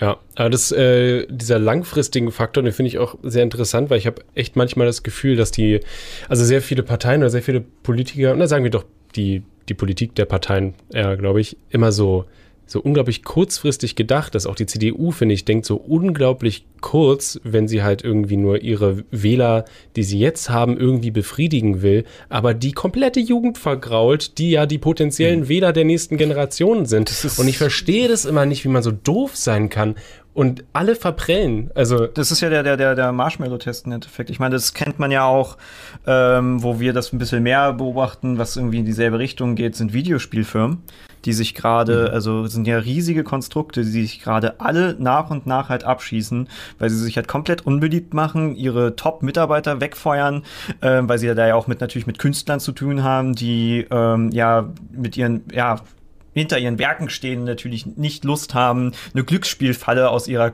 aus ihrer Idee zu machen.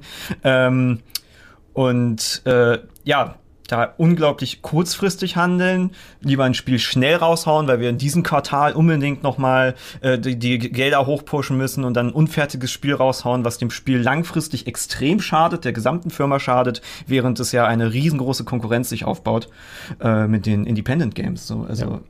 Lieber in was Geiles das langfristig ich investieren. Sehr ähnlich zu dem, was die CDU macht, weil die können jetzt irgendwie, also jetzt, jetzt haben sie die Früchte, kommen ja jetzt gerade rein. Ähm, aber das, was da, da passiert, ist ja, das ist ja, war ja abzusehen. So, also es geht ja jahrelang jetzt runter, runter, runter und das ähm, hängt ja auch damit zusammen, dass die Wähler sterben, die sie haben. Es, und sie halt ja. immer weniger. Ja, ich meine, wie bei der Tageszeitung mit den Abonnenten. Ja. Mhm. Genau, also das aber es ist halt faszinierend, weil es halt überall das, das Gleiche ist. So, also es ist so eine Mentalität, wo ich mich frage, liegt es daran, also diesen Marshmallow-Test ist ja dieses Ding mit dem, ähm, du hast jetzt einen Marshmallow, aber wenn du ihn jetzt liegen lässt, kriegst du zwei. Vielleicht kennen das Leute mit dieser. Äh, mit, mit, der blöden ah, Werbung, ja. mit dem Ü-Ei da. Genau, von wegen. ähm, und ich glaube nicht, dass alle Menschen, also ich glaube, wenn man den Test macht, das ist irgendwie so ein 50-50-Ding. Aber man hat das Gefühl, dass die Menschen, die diesen kurzfristigen Marsch, also die halt den sofort reinschmatzen und halt den, quasi den Fehler machen, dass das die Leute sind, die halt dann in diesen Positionen landen. So, das fasziniert mich auch. Wie wir auch meinten, Politiker sind, haben halt einen Hang zur Psychopathie. Das ist ein demokratisches Dilemma, weil wir ja auch alle vier Jahre Wahlen haben, was an sich gut ist. Man kann jetzt auch überlegen, ob man sie streckt auf fünf Jahre. Das ist ja etwas, was vielleicht kommen könnte, ist ja immer mal wieder im Gespräch. Aber dennoch haben wir ja dann Wahlen und da muss man natürlich in einer gewissen Kurzfristigkeit arbeiten, da man ja jetzt gerade an der Macht ist oder nicht und dahin will. Also man kann ja mhm. nicht Armin Laschet sagen, jetzt nimm dich mal zurück in zehn Jahren können andere ernten, aber du nicht mehr. Deswegen möchte natürlich jeder sofort. Und also jeder möchte den Marshmallow sofort haben, weil es nicht so ist, dass derjenige, also die Partei als Ganzes vielleicht bekommt irgendwann zwei Marshmallows, aber derjenige, der jetzt gerade da vorne steht, der hat eigentlich nur die Möglichkeit, entweder jetzt den Marshmallow zu bekommen, später wird er ihn nicht mehr bekommen. Und schon gar nicht zwei weil er dann aus dem Spiel raus ist, auch wenn die mhm. schon zum Teil einen langen Atem haben. Und das ist ein großes Problem, diese Kurzfristigkeit. Und ich glaube aber dennoch, dass man äh, wieder eigentlich so eine große Erzählung, so einen großen Bogen braucht, um das zu machen. Äh, denn sonst sind eigentlich solche äh, Herausforderungen wie der Klimawandel gar nicht zu bewältigen. Und das ist äh, zum Beispiel in Amerika ganz schön jetzt zu sehen mit Joe Biden, den ich jetzt nicht verklären will, aber der mich doch überrascht hat, weil ich natürlich ein Sanders-Fan war, weil ich den am interessantesten fand und am progressivsten Definitiv. Fand. Ja, aber was, was, was Joe Biden jetzt da macht, ist schon etwas Erstaunliches, dass da jemand ist, der weiß, gut, wahrscheinlich wird es für ihn nicht nochmal eine zweite Amtszeit geben. Aber ich versuche jetzt mal die Weichen zu stellen, dass man wirklich langfristig auf eine Jobgarantie hinausgeht, auf, auf ein äh, grünes Wirtschaften und so weiter, dass man wirklich dafür auch mal Geld in die Hand nimmt. Vielleicht noch nicht genug Geld, aber man probiert das jetzt gerade. Und da hat das schon einer erkannt. Vielleicht gerade, weil er die Kurzfristigkeit vor Augen hat und schon gar nicht denken muss, ja, aber was mache ich dann in vier Jahren? Werde ich dann noch gewählt? Sondern diese Frage stellt sich erstmal für ihn nicht. Und das braucht man, um auch zu beweisen, dass die liberalen Demokratien Demokratien noch weiterhin funktionieren. Denn das ist ja eigentlich so diese große Herausforderung, der beiden sich stellt, und das macht in fast jeder Rede ja deutlich. Es gibt da eine Systemkonkurrenz mit China. Und China ist nicht unerfolgreich, ganz im Gegenteil. Und die Frage ist, werden die liberalen Demokratien weiterhin auch wirtschaftlich erfolgreich sein?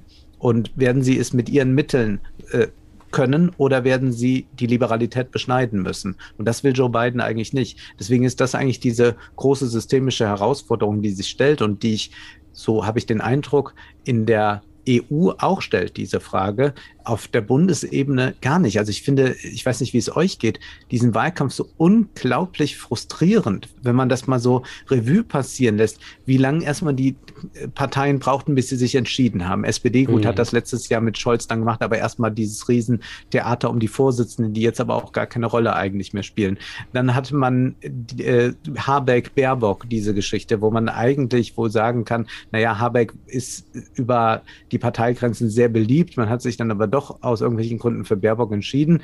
Und dann hat man noch diesen Machtkampf Söder-Laschet gehabt, plus nochmal da internere Machtkämpfe bei der CDU. Und ich denke die ganze Zeit, ich habe jetzt hier ja, man sagt ja so Horse Race Journalismus. Ich habe jetzt wirklich so mhm. Pferderennen verfolgt, habe jetzt mal so alle Zahlen zusammen, aber ich bin eigentlich äh, so doof wie zuvor. Und hätte doch mal gerne irgendwas Fundamentales gehört, wo ja die fundamentalen Probleme so aufgeschlagen sind, bis hin dann zu äh, der Flutkatastrophe.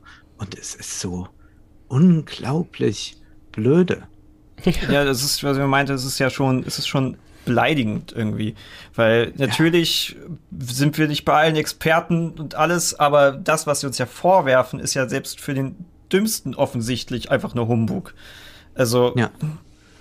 dieses mit den, ja, ne, oh nein, die Linken kommen, ähm, dann geht alles in den Bach runter und niemand sagt aber, erklärt das, warum. So, mhm. oder dass halt offensichtlich, ja, Fake News verbreitet werden. Ja, das und dann rennst du halt den Fake News hinterher und musst halt aufklären. Heute, wir haben eine Liste, ähm, also wir wollen noch ein Video zum, zum Laschet machen und das ist von mhm. unser Politiker blamieren sich einfach das leichteste, weil man ja gar nicht inhaltlich groß drauf eingehen muss, weil er einfach hier hat er gelogen, hier hat er sich blamiert, hier wusste er nicht, wie er sich hinstellen sollte, hier hat er einen Typen beleidigt, weil was war ein TikTok-Video, sagt er zu ja, einem, ja. Äh, sie können ja gar nicht betroffen sein vom Hochwasser, sie haben, sie haben ja noch, noch, ein Smartphone. Ja. So das, also ach so. Ja, ja also es gibt, das wenn du da das halt, du deswegen habe ich da jetzt seit einiger Zeit so eine Liste, weil das halt so viel ist, da kommst du halt kaum hinterher.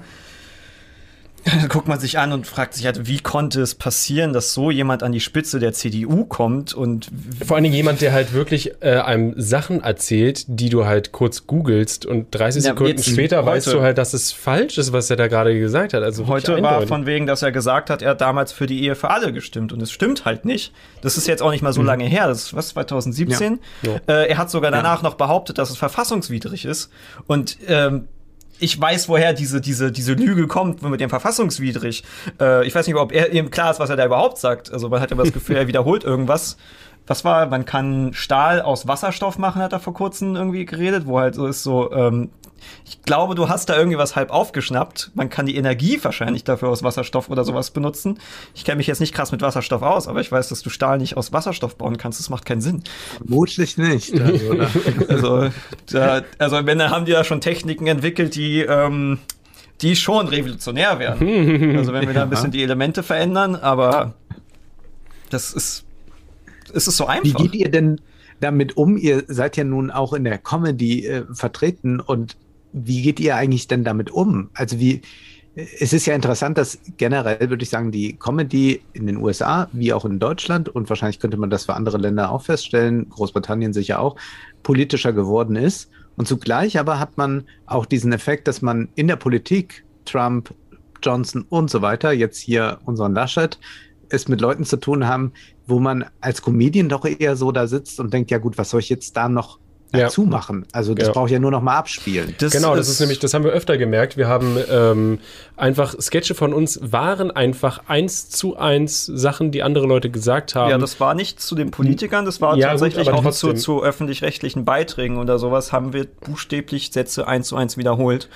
Und das und war plötzlich Satire einfach nur daraus, dass wir es erzählen und dadurch es anders aufgenommen wird. Genau. Und das ist schon ziemlich gruselig. Es ist halt, es ist halt also Comedy, oder das ist halt einfach nur noch irgendwie, du, du wandelst irgendwie, versuchst irgendwie noch Frust irgendwie umzuwandeln und versuchst irgendwie noch drüber zu lachen. Was bei uns so ein bisschen das Ding ist gerade, ähm, wir hatten jetzt auch privat nicht unbedingt so das beste Jahr, dass wir uns halt irgendwie anstrengen müssen, nicht zu verbittert und nicht wütend zu werden, sondern halt lustig zu bleiben und das halt satirisch aufzuarbeiten. Ähm, du musst ja nebenbei auch noch gegen Corona irgendwie, gegen diese ganze, mhm. äh, ich nenne es mal Depression, die, die, die ja. weltweite ja, Depression äh, ankämpfen. Also. Ähm, dass man, ja, die, die Fröhlichkeit dabei nicht verliert, weil ich glaube, man erreicht immer noch besser Leute, wenn man äh, sie zum Lachen bringt und halt vor allen Dingen, äh, das war ja Satire, mag ich ja, weil du ja den, den Zuschauer, also du du gehst davon aus, dass der Zuschauer denken kann. Ja. Und das macht wesentlich mehr Spaß, einen Witz zu erzählen, wenn du davon ausgehst, dass dein Gegenüber äh, denken kann. Genau. Und du ihn jetzt nicht einfach hier äh, wie ein Kind erklärst, deswegen ist übrigens meine politische Seite die bessere. Genau. So. Weil wenn du dem mhm. halt alles vorgibst, dann fühlt er sich halt ja irgendwie so geprellt so ein bisschen. Also ja, ist ja auch so. Also als würden wir jemanden Themen sehr aggressiv. Das, ähm, ja, genau. Wir wollen ja niemandem was vorsetzen, sondern äh, dass Leute selber dann auf ne, also ihre Schlüsse ziehen. Ja. Das macht halt viel mehr Spaß auch einfach. Ja.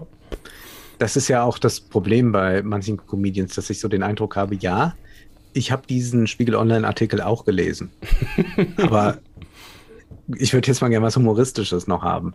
Und das ist mir bei euren Videos immer aufgefallen, dass äh, das euch gelingt. Und das, was ich äh, gerade sehr interessant fand, dass ihr sagtet, äh, wir haben dann einfach manchmal Sachen nochmal genauso gesagt, wie sie gesagt wurden. Und ich hatte mal was ähnliches, mache ja für Tilo Jung, für, für Jung und Naiv, mhm. dann so eins, einmal im Monat etwa die Politikanalyse. Das heißt, ich bespreche dann Interviews, die er geführt hat und versuche die nochmal so ideologiekritisch einzuordnen. Und da war mal ein sehr obskures Interview mit Gesine Schwan. Sie wicht die ganze Zeit aus, äh, was denn die SPD eigentlich gegen den Klimawandel denn tun wolle. Und nach 40 Minuten stellte Gesine Schwan sich die Frage nochmal selbst und beantwortete sie, beziehungsweise versuchte es und äh, bildete dann so Satzkaskaden mit ganz vielen Abbrüchen und man wusste gar nicht, wo will sie dahin.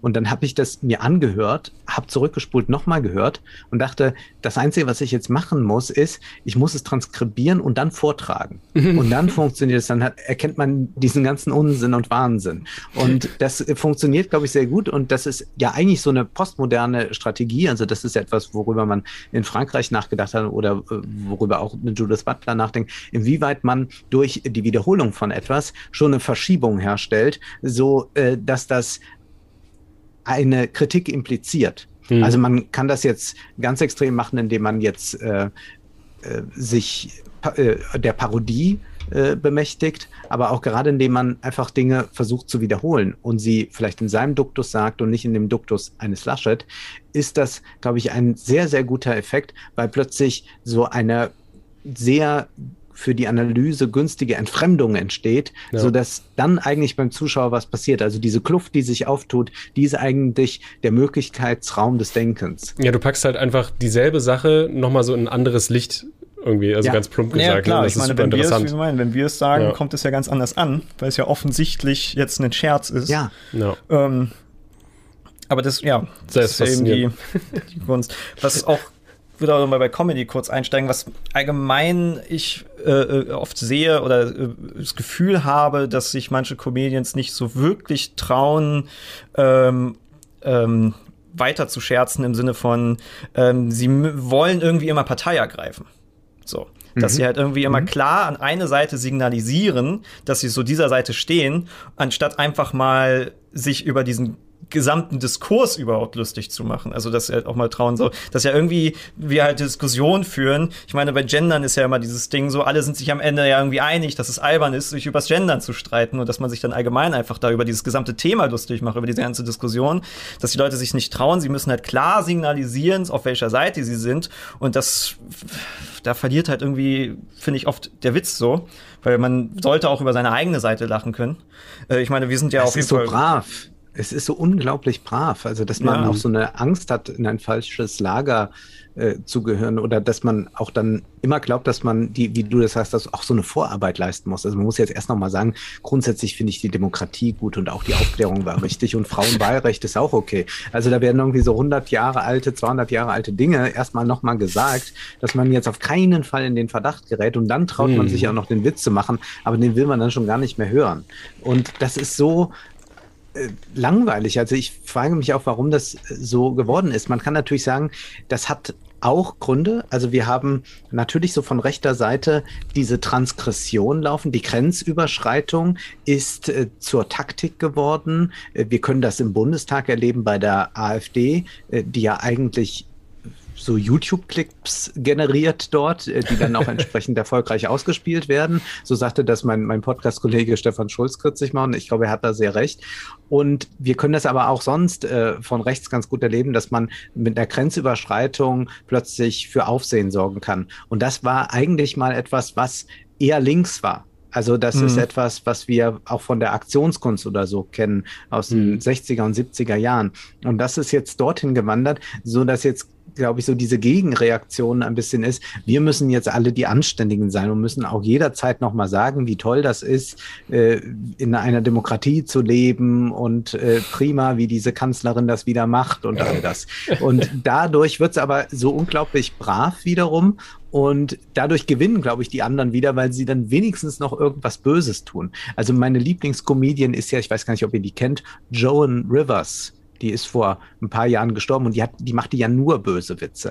Und okay. das fand ich aber äh, ich weiß gar nicht, wo sie heute stehen würde. Also ob sie am Ende sich mit Trump äh, solidarisiert hätte, nur weil sie es äh, verrückt genug findet. Aber das war toll, weil sie immer äh, wirklich alle Witze ähm, machte, die unter der Gürtellinie waren oder auch äh, Sachen, die so die amerikanische Befindlichkeit betrafen, wo sie dann äh, sich lustig machte über die Witwen des 11. September, wo sie sagte, na ja, gut, also das ist natürlich sehr, sehr traurig, aber wenn man mal bedenkt, wie hoch die Abfindung ist und jetzt müsst ihr euch mal vorstellen, da kommt plötzlich die Feuerwehr, wir haben ihren Mann gefunden. Oh nein! Nein. Also so, solche Witze hat sie, hat sie dann gemacht. Und es hat aber funktioniert, weil sie auch selbst immer sagte, das hat ihr geholfen. Und äh, sie jetzt hätte das mal sehr schön in einer äh, Show, ähm, als äh, ihr Mann äh, sich das Leben nahm, bekam ihre Tochter äh, den Anruf und sie war auf Tournee und die Tochter bekam den Anruf und bekam dann mitgeteilt, äh, der Vater hat sich umgebracht. Und sie sagte, sie konnte mit ihrer Tochter tagelang nicht sprechen, sie hat überhaupt keinen Draht mehr gefunden. Es war ja ein traumatisierendes Ereignis. Und dann ist sie nach dem Begräbnis mit der Tochter in ein sehr teures Restaurant gegangen. Und sie machte die Speisekarte auf und sagte, Melissa, wenn dein Vater diese Preise sehen würde, er würde sich glatt umbringen.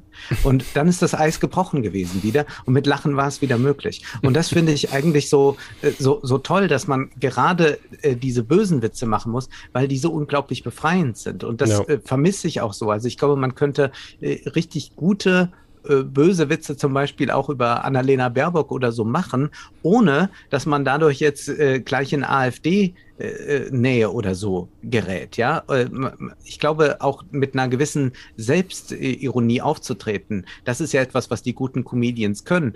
Das ist etwas, was was wichtig ist. Joan Rivers hat immer gesagt, äh, weil sie sehr sehr viel plastische Chirurgie gemacht hat.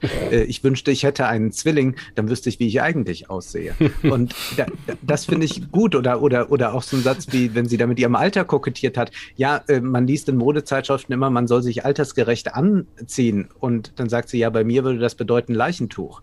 Und das ist aber sehr befreiend, wenn man so, glaube ich, Humor macht. Ja, ja, man sollte sich auf jeden Fall selber auf die Schippe nehmen können. Das definitiv. Ich meine, ja. es ist natürlich auch, ähm, also das ist ja auch das Gefährliche, die Rechten instrumentalisieren das, sie, sie verursachen ja bewusst, äh, also provozieren mit dem Thema und Aufmerksamkeit zu kriegen. Ähm, aber es ist ja auch so, dass man auch ganz schön was abhaben muss, also abhaben kann, tun, was? reden. Abkönnen muss? Abkönnen tun, ja. Okay. Ich sag doch, ich kann nicht richtig reden. Ja, ja. Ähm, äh, wir merken es ja auch, äh, dass es, wir haben Hater heute auf eine Art, wie wir sie vor fünf Jahren nicht hatten, ähm, die Ach uns ja? permanent, also wir haben Leute, die uns in den rechten Rand rücken wollen. Parallel haben wir Rechte, die uns als linksextrem bezeichnen. Jetzt hatten wir auch vor kurzem was, die uns als äh, äh, dumme Liberale bezeichnet haben. Irgendwie, ich weiß, da bleibt gar nichts mehr übrig. Ähm, also dass wir den Rechten zu links sind, das kann ich ja verstehen, aber dass wir manchen Linken zu rechts sind, da denke ich mir halt so, also dass Leute dann sagen, oh, hier rechts da, versucht er wieder da, ist rassistisch da und so denkt man sich so, das, also das kannst du doch nicht, also das, wo, wo kommt das her? Aber die ja so hartnäckig sein können, dass halt viele ähm, das halt einfach ja, da nicht drauf eingehen wollen, weil sie halt auch einfach keinen Bock drauf haben, weil das super belastend ist, was ich sogar verstehen kann. Ähm, das muss man halt auch irgendwie erstmal abkönnen. So, das, das macht es halt schwierig. Belastet euch das manchmal? Oder ist das dann eher sowas, was so durchrauscht? Mich belastet es auf jeden Fall. Ähm, aber ich merke auch, dass, dass es mich, also je schlechter es mir auf anderen Ebenen geht, desto mehr belastet mich auch das. Quasi auch, wenn ich halt, also auch vor allem, wenn ich halt merke, dass ich etwas ähm, nicht unbedingt perfekt gemacht habe oder auch meine eigenen Fehler erkenne und dann halt Leute auf diesen rumreiten dann und ich halt vielleicht noch irgendwie privaten irgendwas habe, dann ja, belastet es mich auf jeden Fall mehr. Aber wenn ich halt einfach so einen richtig guten Tag habe und jemand bezeichnet mich als rechts, dann ist halt so, ja lol, was soll das? Also das ist ja offensichtlich dumm. So, also Ja, wer uns mehr als zwei Videos geguckt hat, weiß, glaube ich, dass wir nicht rechts sind. Irgendwie. es ist ja vor allen Dingen halt auch kein Argument. Es ist ja was, was auch Ja. Sehr, sehr, was ich sehr schade finde. Ich meine, ich gucke mir, ich höre mir ja gerne Argumente an, denen ich ja nicht unbedingt zustimmen muss. So, aber ich will ja wissen, woher die Leute kommen, weil wenn ich weiß, woher sie kommen, kann ich ja entsprechend argumentieren. Ähm, aber wenn einfach jemand nur sagt, lol, dumm, ist halt so. Also manchmal ist, ist es nicht nur die Frage, was er meint. Ich weiß nicht mal, was er denkt, was ich meine. So, und da hast du ja gar keine Basis. So, da weißt du ja gar nicht, was du machen sollst. Und es ist nur nervig. Andererseits möchte ich halt Leute jetzt nicht einfach wegblockieren. Ähm, weil ich, also ich bin kein Fan von Blockieren, das allgemein nicht. Aber, nicht. aber irgendwann ist natürlich dann, wenn jetzt jemand unter jeden Post versucht, äh, Streit zu verursachen, dann denke ich mir halt, okay, irgendwo ist jetzt auch die Grenze. Weil das ja dann auch Ja, wenn man Twitter nicht mehr öffnen kann, weil man nur noch eine Botschaft ständig von einem angezeigt bekommt, aber hundertmal, dann muss man irgendwie dagegen vorgehen. Aber man kann dann, glaube ich, Leute muten oder so. Also das Ja, gemutet habe ich einfach viele. noch diese sozialen Netzwerke nutzen kann, weil ich mich vielleicht auch mal informieren will und nicht die ganze Zeit nur lesen will, wie bekloppt ich bin oder so. Das ist dann äh, tatsächlich da, aber sonst habe ich da auch wenig Probleme. Bei mir ist das auch ein gewisser Sportsgeist, den das weckt, wenn da Leute sich aufregen oder so. Ist das nicht, ich finde das äh, ganz interessant. Äh, es ist ja so eine Distanz da, wenn es äh, im digitalen Raum passiert oder wenn es dann noch mal direkt vor einem passiert. Also wenn ich irgendwie eine Veranstaltung habe Hm. und dann kann ja auch schon mal jemand äh, richtig böse werden, weil ich irgendwas sage. Und äh, das nimmt man ja viel direkter wahr. Und ich habe aber da auch inzwischen so einen guten Mechanismus, dass ich mir dann einfach äh, sage, ah ja, das ist wie bei YouTube. oh, jetzt wie so ein YouTube-Kommentar. Und dann ist es gut. Weil es einfach was schnell gedachtes und laut rausgesch... Also Ja, ja, das ausgesprochenes war ist. ich. äh, Also gestern war ich zum Beispiel auf einer Tagung äh, bei, bei Sprachwissenschaftlern, weil ich über Influencer dort äh, sprechen sollte. Und danach polterte ein Mann sehr, weil ich ein paar Dinge zum Thema Schulden und äh, Staatshaushalt sagte Oh. und äh, war über die Art, wie ich es vorgetragen habe, erbost. Also, dass ich das mit einer großen Selbstverständlichkeit vorgetragen habe und mit so einer gewissen Attitüde. Und es hat ihn also richtig wütend gemacht. Und außerdem sei das auch alles falsch, was ich erzähle. Und er war, er war so richtig zornig. Also, er hätte fast aufgestampft, glaube ich. Und da habe ich das gleich so geframed für mich. Das ist jetzt wie in so einem YouTube-Kommentar. Das Schöne war nur, dass sich dann später herausstellte, dass dieser Herr äh, wohl die CDU auch schon in Sachen äh, Schulden und Austeritätspolitik beraten hat, wie hm. sie das sprachlich framen soll. Also ich glaube, ich habe da so ein Wespennest gestochen, ohne das überhaupt vorzuhaben. Das ist eher so nebenher noch so rausgekommen bei mir. Und das fand ich aber toll. Also dir nochmal so eine direkte Konfrontation. Und ich war einfach mal auch wieder froh, so eine menschliche Präsenz zu spüren. Die hatte man ja durch diese ganzen Webcam-Geschichten gar nicht. Ja, nee, das ja, macht immer einen großen stimmt. Unterschied, ja. Das waren auch nicht mhm. viel mehr, also letzter Zeit ja auch nicht auf vielen, vielen äh, Veranstaltungen. Ja, aber das ist immer krass, wie anders man halt miteinander umgeht, wenn man es halt digital oder in echt Echtheit hat, ja. ja. Also ja. eigentlich. Aber ja, ich merke also, die Softer. Ich merke auf jeden Fall, äh, ich finde es interessant, dass äh, man merkt schon, dass viele Leute einknicken. Äh, wir hatten ja äh, den Begriff hier ja auch dann mal ins Deutsche rübergebracht, Virtual Signaling. Das, das sehe ich bei sehr vielen Influencern, die dann auch nicht so politisch sind, aber dann quasi halt irgendwas posten, was halt einfach irgendwie, keine Ahnung, einfach nur so ein Hi, ich bin übrigens auf der richtigen Seite. Will dann natürlich aber jetzt nicht alle an den Pranger stellen, weil manche wollen ja auch irgendwie was dazu leisten und ihre Reichweite nutzen. Mhm. Ähm, aber ich glaube, allgemein muss man da auch nähern, wie, wie äh, Post and Ghost Achso, ja, ja, einfach. Posten und keine Kommentare lesen, was auch irgendwie schade ist. Weil, also zumindest auf YouTube lese ich auf jeden Fall noch gerne Kommentare bei uns, weil äh, die doch sich sehr gut erklären, sehr ausführlich, mhm. aber da auch manchmal auch ein bisschen zu ausführlich. Habe jetzt nicht unbedingt jedes Mal Lust, einen 2000 Zeichen Kommentar zu lesen. Ähm, aber da zum Beispiel, keine Ahnung, die Kommentarkultur auf YouTube ist irgendwie nochmal spezieller. Da, ja, die, die ist, die ist okay. Also auch natürlich, außer das Video geht viral. Oh, das ja, ist das auch ist immer lustig, wenn, wir, ja, wenn die Kommentare wärmlicher werden. Also das Beste ist immer bei uns, wenn sich jemand über meine Haare lustig macht oder darüber, dass wir sehr schnell so schneiden, dann ähm, mhm das sind immer gute Indizien dafür, dass es irgendwo hingespült wurde, die uns überhaupt nicht kennen, überhaupt nicht mögen, was halt heißt, das Video ist viral gegangen, was ja im Endeffekt für uns gut ist. Eigentlich gut, ja. Kein ja. Problem. Ähm, mich würde äh, noch interessieren, auf so eine Veranstaltung, wo du über Influencer reden sollst, was, äh, was erzählst du denn da so über Influencer? Also ist es eher, wollen die was Bestimmtes hören? Oder ist es, ähm, also zum bestimmten Thema meine ich? Oder sollst du allgemein dann irgendwie was sagen? Oder, oder wie stehst du zu Influencern? Influencer, weil da, da fand ich lustig, äh, vor kurzem einen äh, Artikel von dir gelesen, wo du auf Politik-Influencer aller Diana zu Löwen eingegangen bist, die ja, ja stimmt, genau. Ja. Äh, Premium ist. Ja. ja, das ist äh, wirklich ganz toll, wenn da Leute plötzlich ein bisschen Nachhaltigkeit sich auf die Fahnen schreiben oder einfach eine Markterweiterung vornehmen. Also es ist ja bei den Influencern so, dass äh, Ole und ich uns damit auseinandergesetzt haben im vergangenen Jahr. Wir haben ein Buch geschrieben über Influencer, also Influencer, die Ideologie der Werbekörper heißt das. Und das ist im, im März äh, dieses Jahres erschienen.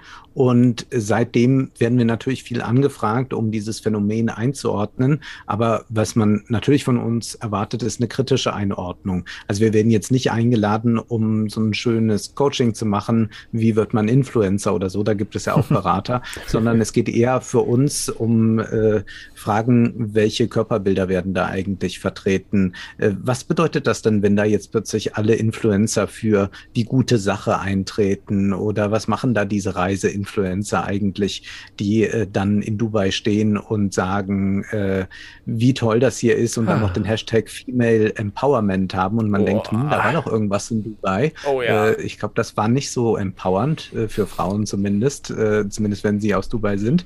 Und äh, man, ja, sieht das alles und wir haben das wirklich monatelang beobachtet und das war echt hart. Also wenn man täglich diese Stories sieht, dann ist man total fassungslos und wir dachten aber, wir müssen auch ein Buch schreiben, mit dem man intelligente Influencer hassen kann. Also nicht ganz so plump, ja, dass man jetzt einfach nur sagt, die sind doof und die arbeiten ja nicht, sondern die arbeiten natürlich schon viel. Das ist eine sehr anstrengende Sache, erfolgreicher Influencer zu sein. Und äh, sicherlich äh, sind da auch nicht alle ganz schlimm, aber es geht einfach mal um dieses Phänomen. Und das versuchen wir dann auch wirtschaftlich zu erklären. Also woher kommt das eigentlich?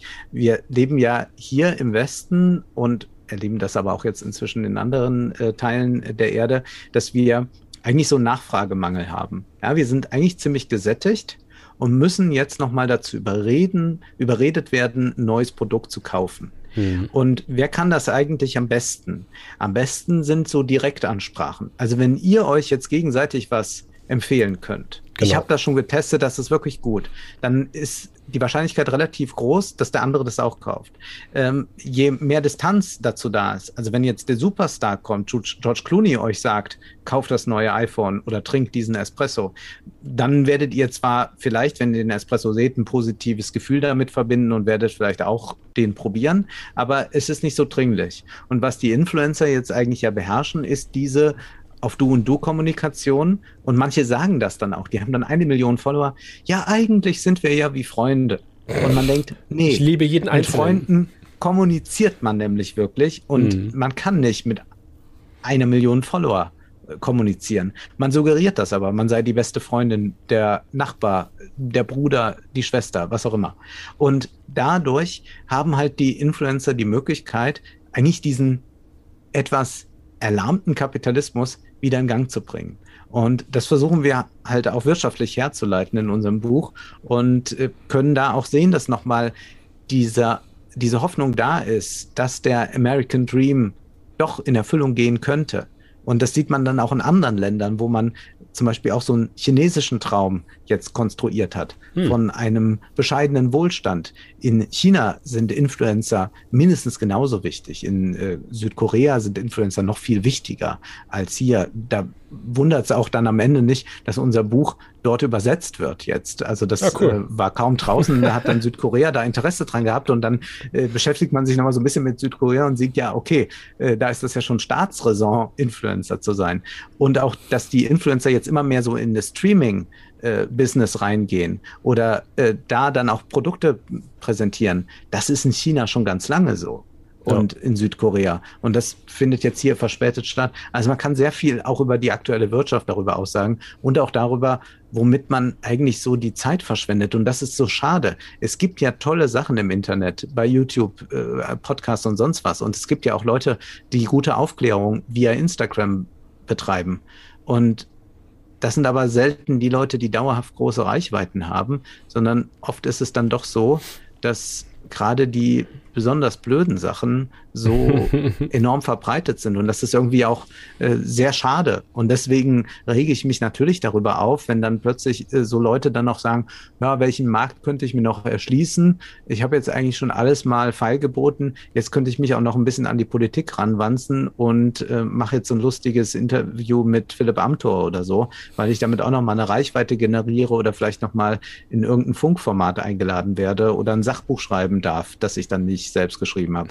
Also das ist dann schon sehr, sehr ärgerlich. Und ich finde, ja. da wäre es auch wieder gut, wenn da die Politiker sagen, nee, da halten wir eher mal Distanz zu.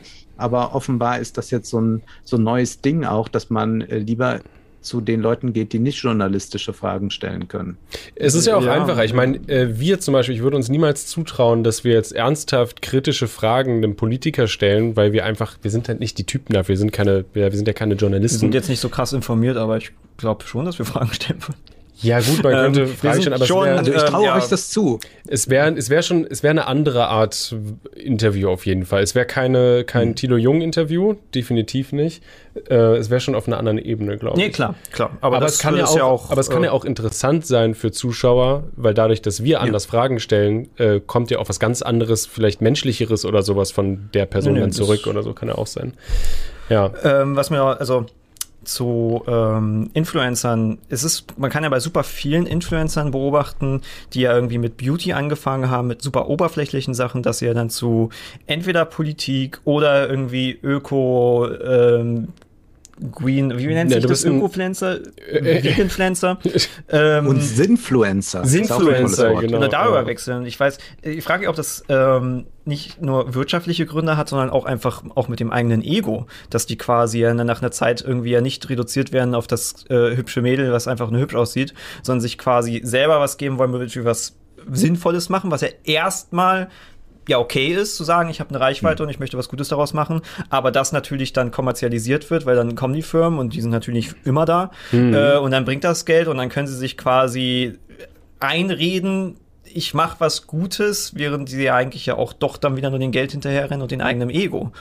Ich glaube, mhm. super viele sind plötzlich, also das muss man ja quasi ja noch ja, die zeigen, Respekt sagen an Bibi, die ist einfach Bibi geblieben, die, ja. die hat nie einen Fick ja, auf ja. irgendwie Influencer gegeben, die ist einfach seit Ewigkeiten so, wie sie ist. Ja, das ist krass, du bist heutzutage, ähm, also hat man ja dieses, hör, man darf nichts mehr sagen, muss aufpassen und so und dann bist du, ähm, bist du am besten so der perfekte Mensch, da hat man immer das Gefühl, okay, jetzt sind diese Influencer, die, sehr viele Leute schauen da drauf und äh, die müssen jetzt unbedingt die besten Botschaften irgendwie rüberbringen und dann, genau, lassen sie sich am besten. Kann man natürlich auch viel Hass wahrscheinlich auch abbekommen. Ja, ja. Und dann so. lassen sie sich am besten noch dafür bezahlen von Firmen, die halt genau dasselbe machen müssen heutzutage, weil mhm. du musst ja zeigen, du bist auf der Seite, du bist auf der guten ja. Seite, ne?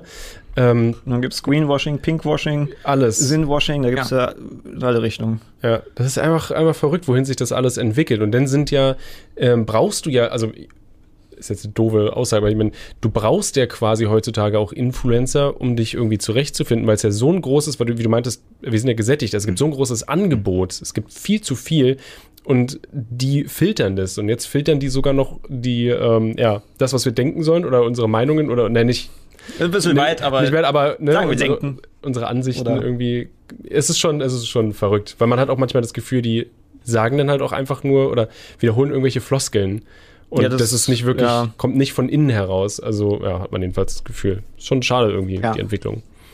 Ja, ich finde auch meistens die Produktwerbungen für die neue Duschlotion wesentlich glaubwürdiger als die politische Botschaft. Das ist interessant, dass das oft dann äh, gerade nicht authentisch, wie die immer sagen, wirkt, sondern dass man dann eher den Eindruck hat, die sagen da gerade was auf, weil sie jetzt wissen, okay, das muss man jetzt so machen und das ist auch ganz gut und ich weiß ja nicht, was ich auf Dauer noch machen will. Und äh, das stimmt auch, was ihr ansprecht man will natürlich nicht immer darauf reduziert werden und man kann auch gar nicht immer darauf reduziert werden. Man muss sich ja ein anderes Feld erschließen, denn diese Plattformen und auch ihre Follower sind ja sehr, sehr unbarmherzig. Es gibt eine recht gute Doku, die kennt man hier gar nicht in Deutschland, die heißt Jawline. Die lief, glaube ich, in Amerika auf Hulu, aber gut, hier sind alle digital affin. Ihr wisst, wie man äh, dass man Filme sehen kann im Internet. Also Jawline heißt äh, dieser Film und das ist eine Doku, die beschreibt, äh, wie äh, TikTok-Houses funktionieren. Also, dass da so ein Haus gemietet wird, da ist dann ein Manager und der ah. hat dann ganz viele mhm. äh, Jungs, die irgendwie zwischen 17 und 19 sind, die alle dieses TikTok-Pony haben ja. und dann äh, äh, die, diesen TikTok-Pony haben und dann ja sich dann vor der Kamera irgendwie bewegen, so ein bisschen rumhampeln und sonst was machen. Und äh, da ist sehr schön zu sehen, dass dieser Manager auch ganz klar sagt, ja gut, das geht halt so zwei Jahre und dann werden die ausgetauscht. Also dann ist die Jawline nicht mehr so da, ja, da muss man, mhm. also muss man sie austauschen. Und das ist natürlich was passiert, ja, also dass diese ähm, Influencer, die wirklich nur mit Sexiness oder so äh, Reichweite generiert haben, das nicht dauerhaft machen können, weil es Alterungserscheinungen gibt und auch Interessenverlagerungen und Jüngere kann man dann gar nicht mehr aktivieren, weil die interessieren sich dann eher für Gleichaltrige oder so. Und deswegen versucht man das Thema auf was anderes zu verschieben, dass man auch die Karriere verlängern kann. Klar. Mhm. Man muss sich ja allgemein immer neu erfinden. Ich genau. das hatten wir ja auch obwohl neuer Finn vielleicht auch immer ein bisschen zu weit klingt. Man muss ja jetzt nicht 180 Grad Kurve machen. Man darf einfach nur nicht stehen bleiben und mal ein paar neue Sachen ausprobieren, ja, genau. Ja, Oder mal irgendwas leicht anders machen. Hauptsache, man bleibt nicht stehen. Das ist immer ganz wichtig. Kriegen manche besser hin, manche weniger. Ja. Aber ihr macht doch auch ganz lange schon etwas, was ihr immer so macht, oder? Ja, aber ja. wir haben trotzdem uns dabei auch weiterentwickelt, dass wir neue kreative Formate wie vor der Kamera besaufen erschlossen haben. Genau. Ähm, mhm. Das meine ich, Sehr gut. Wir, wir haben uns definitiv weiterentwickelt, aber prinzipiell auch irgendwie auch nicht. Mabel, du nervst. Ja, wir machen hier Podcast, Mabel. Geh weg mit dem Spielzeug. Meine, meine These wäre ja, die große Herausforderung ist ja auch etwas kontinuierlich zu machen. Harald Schmidt sagte das mal. Natürlich kann man mal sowas machen wie eine Show im Dunkeln oder nur auf Französisch sprechen.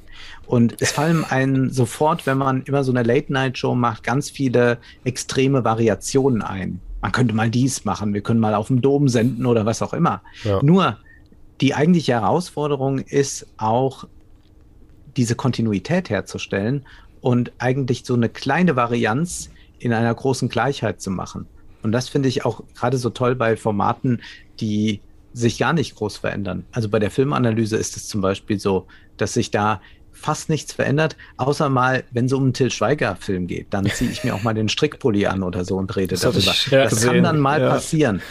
Aber sonst muss man da wirklich, glaube ich, sehr, sehr sparsam mit sein. Auch in Wohlstand für alle versuchen wir eigentlich nicht so viel Variation reinzubringen, denn die Herausforderung ist tatsächlich so dauerhaft eine gewisse Qualität und Kontinuität zu liefern. Genau. Also ich meine, das machen wir auch im Ja. Prinzip. Also Ich glaube, wichtig ist bei uns halt auch der, der, äh, dass man privat weitergeht, dass man, also unser Publikum ist ja auf jeden Fall auch älter geworden und während wir vor acht Jahren ja noch Witze gemacht haben über Schule und sowas, äh, müssen wir uns ja auch jetzt eingestehen, wir können jetzt keine Witze mehr über Schule machen, weil wir sind selber nicht mehr in der Schule. das ist nicht Wir, authentisch. wir gehen auf die 30 zu, unsere Perspektive ändert sich, aber wichtig ist halt, dass wir diese Perspektive aufrechterhalten und jetzt nicht privat stehen bleiben. Dass wir halt neue Perspektive entwickeln, aus der wir dann halt ähm, neue Inhalte schaffen können, ja, im, im, im, im, können. ja, aber im, wahrscheinlich gewohnten Gewand halt. Und das ist dann diese Kontinuität. Kontinuität. Weil- Hallo. äh, manchmal sind irgendwie Leute von wegen, ihr seid so, so gesellschaftskritisch politisch geworden, was ich immer interessant finde, weil eigentlich machen wir das schon immer. Ja, nur halt, dass die Themen sich leicht geändert haben. Also ein bisschen erwachsener Ja, die vielleicht Gesellschaft geworden hat sich auch verändert. Das auch, ja. So, also das ist ja, man, die Sachen, wie man früher verarscht hat, ähm, sind heute, werden anders thematisiert. Hm. So.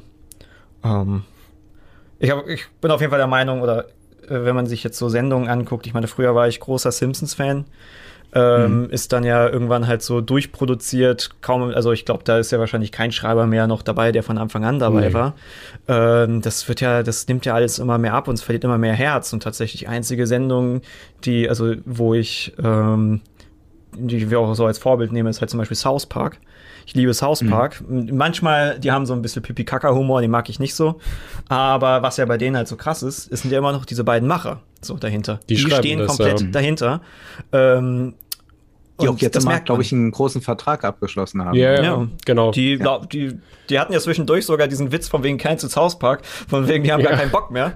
Ähm, ist ja jetzt schon die zwei, also wohl letzte Staffel gab es nicht, es gab zwei Specials, was ja wahrscheinlich mit Corona zu tun hatte, dass sie nicht produzieren konnten. Ja. Äh, das, du hast die beide noch nicht geguckt. Das Nein. erste Special ist großartig, das zweite war nicht ganz so gut, aber das erste Special ist wirklich grandios witzig. Äh, ja, man merkt halt einfach, dass da Leute halt einfach aus ihrer eigenen Perspektive das erzählen, ihre eigene Meinung reinbringen, ihren eigenen Witz. So, und das, also ich meine, schlimmstes Beispiel ist ja Family Guy. Ich meine, nichts gegen Family Guy, es ist ja wirklich leichter Humor, aber das ist ja irgendwie wie, wie South Park, das er hat mit einfach irgendwie gewürfelt. Da hatten sie ja den Joke mit den Blauwalen, die da einfach random Bälle irgendwie hinbringen und dann entsteht der Family Guy Joke. Ach so, naja. Das ist ja, das ist so, Komisch, komisch geschrieben auf jeden Fall. Aber South Park ist sehr schlau. Das ist äh, immer faszinierend. Also äh, viele denken immer, das ist irgendwelche, irgendwie so Müll, wie diese Pipi-Kaka-Sache, aber es ist so unglaublich schlau und gut geschrieben. Die sind über die Jahre so krass geworden, das ist faszinierend. Und sowas, finde ich, hat man halt auch mehr halt dann auf YouTube. Diese, ähm, also wir sind ja, wir hatten vorhin kurz vorm vom ähm, äh, Podcast live ging, hatten wir, hattet ihr, glaube ich, über Independent quasi, diese Unabhängigkeit, dass wir ja keine Redaktion über uns haben, was ich allgemein auch die Erfahrung habe, dass es halt Inhalten gut tut. Und die lustigsten Menschen, die ich kenne, so sind YouTuber. Also ich hatte es jetzt äh, empfohlen, äh, The Odd Ones Out ist ein unglaublich lustiger Mensch und wer halt auch extrem witzig ist und extrem intelligent ist, zum Beispiel Videogame Donkey. Oh ja, Das auch ist der- ein Kanal, Sagen der ist- gar nicht. Kennst du nicht? Ist Der ja, ist, ist, also der macht unterschiedliche Videos. Am besten sind so äh, Kritiken zu gewissen Spielen oder sein ähm, Also- Jahresrückblick. Da geht es halt nur um Videospiele. Ist halt dadurch sehr, sehr leicht. Aber der sagt seine Meinung und es ist unglaublich schlauer Humor. Und er haut auch mal schon ein paar Dinge raus, wo das ganz klar ist, dass, also, es ist ein Joke, so, und wenn das könntest du jetzt aus dem Kontext reißen und dann irgendwie dumm da, also darstellen, aber der ist, er ist sehr clever, aber andererseits auch irgendwie super dämlich wieder und das, äh, er ist einfach witzig. Also das Videogame Donkey das ist auch so eine Figur quasi. Also er, ist, er spielt auch so ein bisschen so eine Figur. Ist sehr lustig. Ich weiß gar nicht, ob es sowas auch in einer Art Filme gibt in die Richtung, die sich so auf so eine komödiantische Art und Weise damit auseinandersetzen. Keine Ahnung. Äh, du, äh, also ich meine, du nimmst dich ja zum Beispiel, nimmst dich, hm. Du setzt dich ja sehr analytisch äh, mit Filmen auseinander. Was ist denn ähm, jetzt, also bei, bei Filmanalyse, was ist denn äh, jetzt in letzter Zeit, hast du schon Dune gesehen? Konntest du ihn schon sehen? Ja, du, ja, du, du darfst schon, äh, durftest schon die Pressevorführung sehen. Ah, Ja. Mist. Okay, ich will gar nicht, ich will gar nicht fragen, was da äh, wieder war. Ich will ihn selber gucken. Aber was ist denn äh, so in Man kann es fast an meinem Gesicht ablesen. Also ich bin sehr begeistert. es ist ein Film, auf den man sich freuen darf. Das Ah, ist schön, weil ich ja. war letztes Jahr, also wann war ich? Ja, ich war eigentlich nur letztes Jahr Tenet gucken. Mhm. Ähm, Ja, toller Film. Großartiges Werk. Ist halt eigen. Du darfst jetzt gar nicht widersprechen. Nee, ich Ähm, widerspreche auch nicht. Ich kann aber verstehen, Tenet ist nicht, also meine Freundin meint so, äh, will ihn nicht sehen und ich war so, ist, glaube ich, nichts für dich. Tenet ist, glaube ich, ein Film, der nicht unbedingt jeden anspricht, weil er ja eben so ähm, nicht personenbezogen ist mit äh, Herrn Protagonist, was, glaube ich, dann nicht so die Leute mitreißt. Ist nicht mein Lieblings- ähm, Aber das Film. wollen wir doch mal. Also das ist ja gerade das Tolle. Also dass es mal nicht wie der Wahlkampf ist, so personenbezogen, Hm. sondern dass es einfach mal um Strukturen geht und um grundsätzliche Fragen und inwieweit rast die Zukunft auf uns zu, wenn wir gegenwärtig nicht das Nötige tun. Das ist ja die große Fragestellung dieses Films. Also Klimawandel, alles Mögliche können wir darauf projizieren.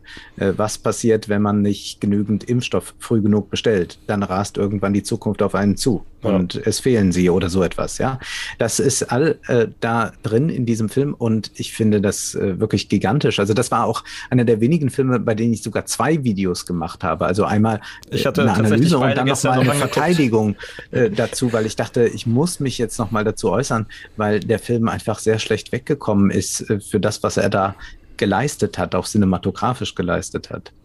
Ich fand vor allen Dingen halt auch ähm, technisch einfach. Also ich Technisch fand, war der sehr beeindruckend, Also ja. diese, Das diese ähm, äh, Heiß-Szene, wo sie da auf der Autobahn das da einklemmen, die war ja so clever gemacht und dieses mit den Vorwärts, Rückwärts ist ja sowas, gab es ja noch nicht. Das ist auch einfach technisch einfach.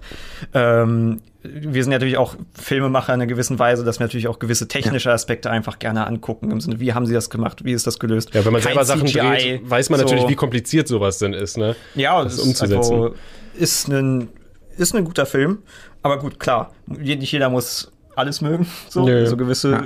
Ich meine, die, End, der, der, die, End, die Endschlacht war halt dumm. Die so. war komisch. Die war komisch, Die, da, muss man leider. dieses irgendwie Häuser machen, bumm, und du weißt gar nicht, wer wohin läuft und was. Das war komisch. Ja, vor allen Dingen, weil es halt alles, Aber- das sind diese zwei, ähm, ich nenne sie jetzt mal Armeen, die aufeinandertreffen und du hast keine Ahnung, wer wer ist irgendwie und du hast keinen Bezug zu niemandem, deswegen ähm, das so lang ja, zu da strecken. Unübersichtlichkeit. Genau, ja. genau. Und das denn dann so lang zu strecken, ist halt dann, macht halt nicht so viel Spaß, dann zuzuschauen, äh, wenn einfach nur Leute sterben und du keine Ahnung hast, wer das sein soll. Ja, das ist dieses äh, typische Problem, was ja viele Filme haben, dass du ja keine, keine Übersicht hast, was ja dann quasi.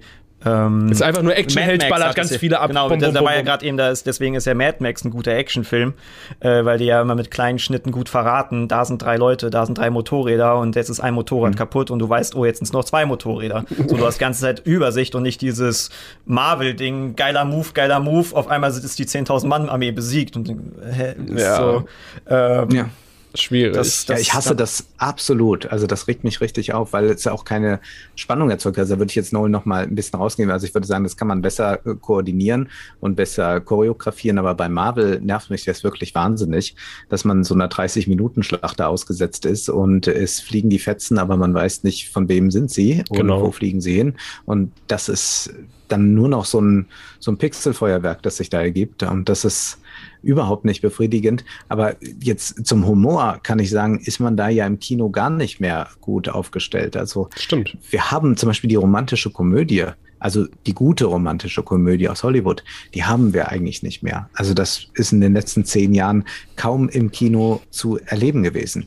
Es gab dann vielleicht so einen Film wie ähm, Toni Erdmann von Maren Ade, ein deutscher Film, Ja. der auf eine ganz besondere Weise humoristisch war. Sowas kann dann schon sein. Aber sonst ist es mit Humor sehr, sehr schlecht. Also wenn ich an die alten großen Komödienregisseure denke, wie der schon erwähnte Billy Wilder oder Ernst Lubitsch oder äh, ein Woody Allen, da ist ja eigentlich nicht mehr äh, viel heute, wo man sagen kann, da geht man ins Kino und man muss wirklich lachen. Und ich bin ja jemand, der auch äh, da äh, fast äh, masochistisch veranlagt ist, äh, dass ich mir immer und immer wieder die Till Schweiger und Matthias Schweighöfer Komödien ansehe. Und ich habe wirklich alle gesehen. Ich habe wirklich alle Oh. gesehen. Ah ja. Und Oh würde mal euch fragen, habt ihr das jemals so rezipiert? Also kennt ihr kein Ohrhasen und zwei Ohrküken und so? Und was sagt ihr jetzt als Profis? Dazu, beziehungsweise wie könnt ihr euch das erklären? Erstmal stopp, keine Profis im, im Filmbereich, okay. Nein, nein, aber als Comedy, aber- Comedian-Profis. Also Comedy ist ja auch schon, Mm. also das ist auch etwas, was ich ja irgendwie auch tatsächlich analysiere und sowas, auch wenn ich es nicht gerne dann. Ich mag es nicht, dann öffentlich zu analysieren, weil es ist irgendwie, dann geht mehr in die Richtung Witz erklären. Ähm, ich Äh, glaube, es ist halt das wahrscheinlich auch dann bei das Problem mit größeren Produktionen. Also natürlich bei Till Schweiger und Dings ist das Problem, da die Produktion fängt ja schon schlecht an mit Till Schweiger. Ja. Ähm, aber ich glaube, selbst wenn du Talent hast und ein gutes Ding hast, dann ähm, wird es halt kaputt gemacht durch Produzenten, die halt den Witz nicht verstehen. Ich glaube, bei Comedy ist es ganz wichtig. Es muss re- ich glaube, relativ George R. R. Martin hatte das gesagt, von wegen Kunst ist keine Demokratie. Ja. Einfach. Da muss dann einfach einer machen und du musst darauf vertrauen, dass dieser Comedian, dass dieser Regisseur weiß, wie er das macht, dass das Timing richtig funktioniert. Es ist ja auch super schwierig, den Schauspielern zu erklären dann, wie das Timing ist, weil Timing ist einer der wichtigsten Sachen bei Comedy. Ähm, wenn du dann halt den Schnitt von jemandem anders machen lässt, wenn du der, der, der Schauspieler nicht richtig versteht, deine Vision und so, gibt's, also es gibt so viele Ebenen, wo der Witz nicht mehr, also plötzlich kaputt gemacht wird. Und natürlich dann auch so etwas wie, oh, wir möchten hier nicht diese Personengruppe vielleicht angreifen oder bla, und wir möchten es Richtung diese Richtung schieben. Also letzten Comedy-Film, den ich gesehen habe, deutschen Comedy-Film, ist tatsächlich Fuck You Goethe, den ersten Teil. Und ich fand den, der hatte durchaus lustige Stellen. Ähm, aber soweit ich mitbekommen habe, ist dann Teil 2 und Teil 3 eine absolute Katastrophe geworden. Und da war es dann eher so, dass dann plötzlich andere Leute wahrscheinlich den, die, die, die Zügel in die Hand genommen haben und dann einfach nur noch Geld und jetzt wird das Franchise ausgeschlachtet. Ähm, Aber, um zu deiner Frage zurückzukommen, ich glaube, du hast bestimmt noch nicht eine ähm, Ich Til Schweiger-Dings komplett gesehen, oder? Aber ich habe zum Beispiel auch nur Teile gesehen von Kein Ohrhasen im Fernsehen. Äh, Muss und, es war, und es war mir halt, äh, das, also ich krieg da Brechreiz halt, also oder Ja. Ausschlag. Ich, also ich weiß nicht, ich kann mir sowas halt nicht antun. Ähm, und es ist halt auch nicht auf so einer Ebene, ich kann mich dann drüber lustig machen, weil man guckt ja manchmal auch gerne so Trash-Filme oder sowas, mit Mhm. Absicht schlechte Filme oder die man selber schlecht findet, Ja. um sich drüber lustig zu machen.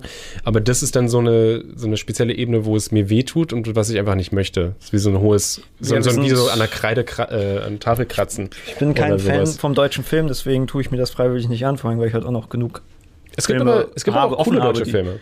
Ja, klar, bestimmt. Ähm, aber äh, ich habe halt super viele no Filme noch offen, die ich halt gucken muss. Ähm, dass ich dann vielleicht dann eher da dann erstmal also noch einen guten alten amerikanischen Film halt nochmal gucke. Oder Guck Auch koreanische, koreanische, Filme ja. an. Die sind super. Also jetzt ab, ich finde es immer so doof, wenn die Leute sagen, oh ja, yeah, Parasite und so, voll krass und so. Den Aber es gibt, ja, aber es gibt halt so viel, so viel, also noch ein paar ältere, so viel krassere, oder, oder was heißt nicht, nicht viel krassere, Entschuldigung, aber zum Beispiel vom, vom selben Regisseur einfach mal alle Filme anschauen. Ich weiß, einfach äh, mal alle Filme anschauen. ich weiß es nicht, äh, wie Ja, doch, das ist eigentlich eine gute? Herangehensweise. Das Also- habe ich früher auch oft gemacht, dass ich mir wirklich das Kino erschlossen habe über die Filmografie eines Regisseurs. Hm. Dass ich was gesehen habe, das beeindruckend fand und dann dachte, was hat er dann davor und danach gemacht? Hm. Und das ist dann auch immer so eine kleine Filmgeschichte, die man da bekommt. Also an sich ist das eine ganz gute Herangehensweise, denn auch da verliert man ja sehr schnell den Überblick, wenn man sich mit äh, Filmen auseinandersetzt. Ist es ja wie so häufig, je mehr man darüber weiß, desto größer werden eigentlich die Lücken. Also man sieht, was man alles nicht kennt. Ja. Das ist, es gibt einfach auch so viel. Diese Übersättigung Ja. wieder. Es gibt Und insofern Ja. ist es äh, sehr, sehr klug, äh, sich keine Til Schweiger-Filme anzusehen. Und mich stört auch diese ungeheure Prüderie dieser Filme. Also eigentlich ist die Komödie ja durchaus etwas Körperliches, aber die Komödie ist auch der Ort, wo tatsächlich so eine Befreiung stattfinden kann, wo das Karnevaleske sich ja entfalten kann. Und in Woody Allen-Komödien ist das zum Beispiel so. Oder auch bei äh, einem Film wie ähm, Manche mögen's heiß mit Marilyn Monroe, da ist das so, da spielt es am Ende gar keine Rolle mehr, wer Mann oder Frau ist oder so, ja, also da passiert wirklich was und da sprechen wir jetzt über einen Film, der aus den 50ern ist, ne? Hm. Und wenn man sich bei diesen Till Schweiger-Filmen mal umschaut, dann hat man da wirklich so eine ganz, ganz konservative Sichtweise auf Beziehung, auf Ehe, auf Sexualität und das ist so, so erschreckend zu sehen und ich bin offenbar nicht, äh, also was heißt offenbar? Also ich bin nicht äh, prüde, äh, dass ich mir da irgendwie einen Spaß draus machen kann, mir diese Filme anzusehen und dann auch noch diesen prüden Humor übernehme. Also das Einzige, was an mir zugeknöpft ist, ist das Hemd. Aber sonst möchte ich das im Kino nicht erleben. Dass man da eigentlich so ein Weltbild sich zurechtzimmert, Naja, gut, also halt Ja. so ein Til Schweiger-Weltbild. Das ist wie halt er seine Vision, einige ne? Kostproben während der Pandemie von ihm bekommen. Ja, ja. Ja, der Medien. hat sich ja jetzt ja total abgeschossen. Da bin ich mal gespannt, wie es mit dem da weitergeht. Ich meine, wir waren noch nie Fan von ihm, offensichtlich. Es war ja unser alter Running Gag, uns über Til Schweiger lustig zu machen. Aber meinst du, es kommt eher von ihm oder dass es auch einfach auch die deutschen Filmproduktionen sind, dass die da. Also wir haben oft die Erfahrung gemacht, dass gerade in den, den höheren Instanzen von Firmen die Leute weltfremder und altmodischer werden. Oder sind generell. Das ist bestimmt so. Aber das kommt ganz stark von ihm. Also er hat da ja auch eine extreme Macht. Und dann hat er noch mal Leute, die ihm zum Beispiel diese Fördergelder genehmigen. Und das Mhm. ist dann manchmal auch nur noch eine einzige Person. Jan Böhmermann hat das ja mal in so einem Video ganz gut aufbereitet, die dann entscheidet, wer dann die 1,5 Millionen bekommt. Und das ist dann im Zweifelsfall die nächste deutsche romantische Komödie, die weder komödiantisch noch romantisch ist. Hm. Gab es da nicht den Skandal Oder- mit Honig im Ja, Kopf? ich wollte Honig im Kopf- englische Fassung, wo der, er da ja irgendwie eine, Ja. eine englische Fassung gedreht hat, die, was war Mit Nick 22 Nolte als Diddy Hallervorden, ja. Ja, ja, so irgendwie mega 22.000 gefloppt, Dollar oder sowas eingespielt hat, für den amerikanischen Markt produziert, deutsche Fördergelder, so ganz komisch, aber ja, ich meine, Tut weh. das ist, ja, ich meine, ich frage mich, ob die jetzt Ich meine, man überhaupt noch kann es verstehen, dass man haben. irgendwie sagte, man will jetzt nicht noch den Amerikanern äh, Didi Hallervorden zumuten. Palim, palim! Aber andererseits, Nick Nolte, ist das besser? Ich weiß es nicht. Ich habe aber den, äh, dieses Remake habe ich nicht gesehen. Das müsste ich, stimmt, das fehlt noch. Das ich kommt hab auf die alles von Liste. Til Schweiger gesehen, aber das muss man dringend auf die Wie hast du das ausgehalten? Naja, dann sitze ich im Kino und ich gehe ja dann nicht in Pressevorführungen, denn Till zeigt ja keine Filme der Presse vorab. Stimmt, Weil die ja. Presse böse ist. Ja. Und deshalb muss man die Kinokarte selbst kaufen. Genau, die haben ja eine Meinung. Was ich eh meistens tue, da ich äh, nur sehr wenige Filme in der Pressevorführung sehe. Und dann gehe ich aber, wenn, dann doch in die Ladies Night. Und zwar ist das mittwochs dann die Vorpremiere. ah, Und dann gibt es so ein Glas sehr süßen Prosecco. Den kann man trinken oder stehen lassen. ich war auch schon und mal dann in der Ladies sitzt Night. man dort mit den Ladies und den Männern, die mit mussten dort und guckt sich diesen Film an. Und dann muss man sich sagen, ja, auch das gehört zu Deutschland. Ja, wohl die, also ich habe mir nur die IMDB-Wertung angeguckt und ja, also gut ankommt tut's ja allgemein nicht. Ich frage mich halt, ob die jetzt überhaupt das Geld einspielen, weil irgendwann können doch diese Also die Fördergelder nicht mehr Schweiger-Filme schon. Doch, Echt? doch. Ja, also ja. Die Schweiger-Filme sind extrem erfolgreich. Aber sonst also würden sie auch nicht- Jeder, Ja, sonst würden sie auch die- nicht weiterhin gefördert werden, wenn sie das Geld nicht auch wieder zurück einspielen. Ja. Weil die müssen es ja auch Ja, wieder ja. zurückzahlen. Das ist, Ja. das ist Und das ist traurig, das ist ein Armutszeugnis für Deutschland, dass also Politik Politik Kopf, ich glaube, da sprechen wir über 6 Millionen, 7 Millionen Zuschauer im Kino. Das sind gigantische Zahlen. Hm. Also es hat tatsächlich etwas nachgelassen. Also der Til Schweiger und Schweighöfer-Hype ist ein bisschen vorüber. Schweighöfer hat sich jetzt auch ein bisschen zu Netflix verlagert. Aber da muss man jetzt nur drauf warten, was für ein super Coup da jetzt kommt, was er da vielleicht jetzt aufgreifen wird. Vielleicht wird er auch wieder ernster und sagt jetzt Hm. angesichts der erlebten Pandemie müssen wir noch mal ganz neu nachdenken über Zurückbesinnt. Demokratie oder so. Und davor habe ich eigentlich noch viel mehr Angst. Dann Ja, das doch ist- noch mal lieber irgendwie die schöne Hochzeitskomödie. Ich meine, der, der Grund, warum ich Til Schweiger so, so hasse, war ja nicht mal seine Filme, sondern ein Interview, wo er ähm, über äh, Gerichtsurteile von äh, um, äh, Sexualverbrechen gegen Kinder redet und dann halt quasi sagt, so ja, die Richter sollen sich ja mal in die, die Menschen hineinversetzen, die sollen sich ja da hineinversetzen, wie das ist, wenn Ja. das die eigenen Kinder sind, wo ich mir denke, so funktioniert Justiz nicht. Genau darum haben Ja. wir ja unabhängige Richter und so, dann kam alles Ja. zusammen und mein Schweiger Hass ging immer weiter. Es wäre toll, wenn alle vor Gericht sich erstmal so in richtig heftige Emotionen versetzen und Ja. dann müssen Urteile gesprochen werden. Das ist bestimmt toll. Das, so funktioniert unser Rechtsstaat. Ja. Aber zum Kino. Ähm, da ist es ja, also äh, ähm, habe ich so ein bisschen die Sorge, es geht ja alles Richtung ähm, Netflix und sowas. Mhm. Und ich meine, der Markt ändert sich. Wir haben ja auch ein Film, äh, Video zu, zu Kino gemacht, wo wir auch meinen, die Kinos müssen ja auch ein bisschen Ja. sich modernisieren. Die können nicht einfach 20 Euro für schreckliches Popcorn verlangen und darüber sich halt finanzieren. Ähm, aber da gab es jetzt auch den Streit mit Disney und allgemein habe ich das Gefühl, dass sich halt immer weniger Produktionen lohnen, wo ich mich halt frage, wie siehst du das, dass halt dann nur noch so eine Marvel-Franchises ins Kino kommen oder allgemein das Kino ja immer weniger wird und eigentlich nur noch so ein, so ein Freundestreffen-Ding ist und eigentlich gar keine Filme mehr exklusiv fürs Kino gemacht werden. Äh, ja, ich meine, letztes Jahr war halt speziell. Jetzt kommen ja ein paar Filme, auf die ich mich freue. Anscheinend äh, ist ja auch Dune gut, James Bond kommt, Spider-Man, Ja. Matrix, obwohl ich bei Matrix überhaupt nicht einschätzen kann, aber ähm, ich mag Keanu Reeves.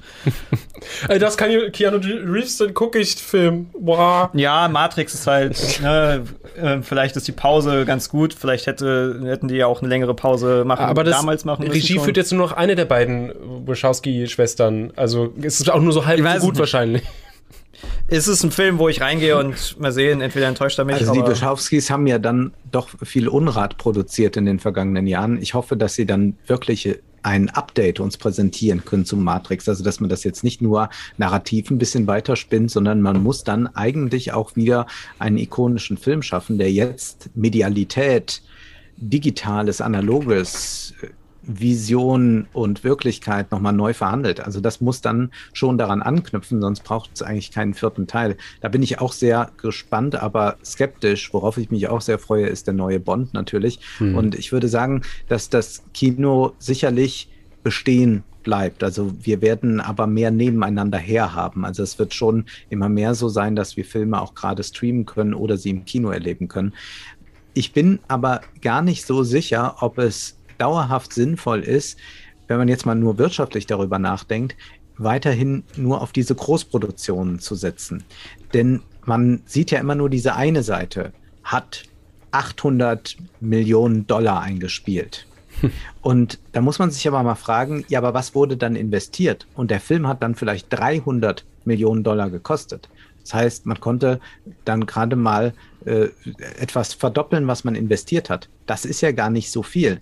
Viel sinnvoller ist es ja, man hat einen Film, der 20 Millionen gekostet hat und 200 Millionen einspielt, ja. Das Hm. ist wirklich was, da hat man was verzehnfacht. Und so funktioniert ja eigentlich auch ein unternehmerisches Handeln. Insofern glaube ich, sind das zwar sehr, sehr sichere Häfen, wenn man diese großen Franchises macht. Irgendwie wird man dieses Geld schon reinbekommen und vielleicht kann man es auch verdoppeln.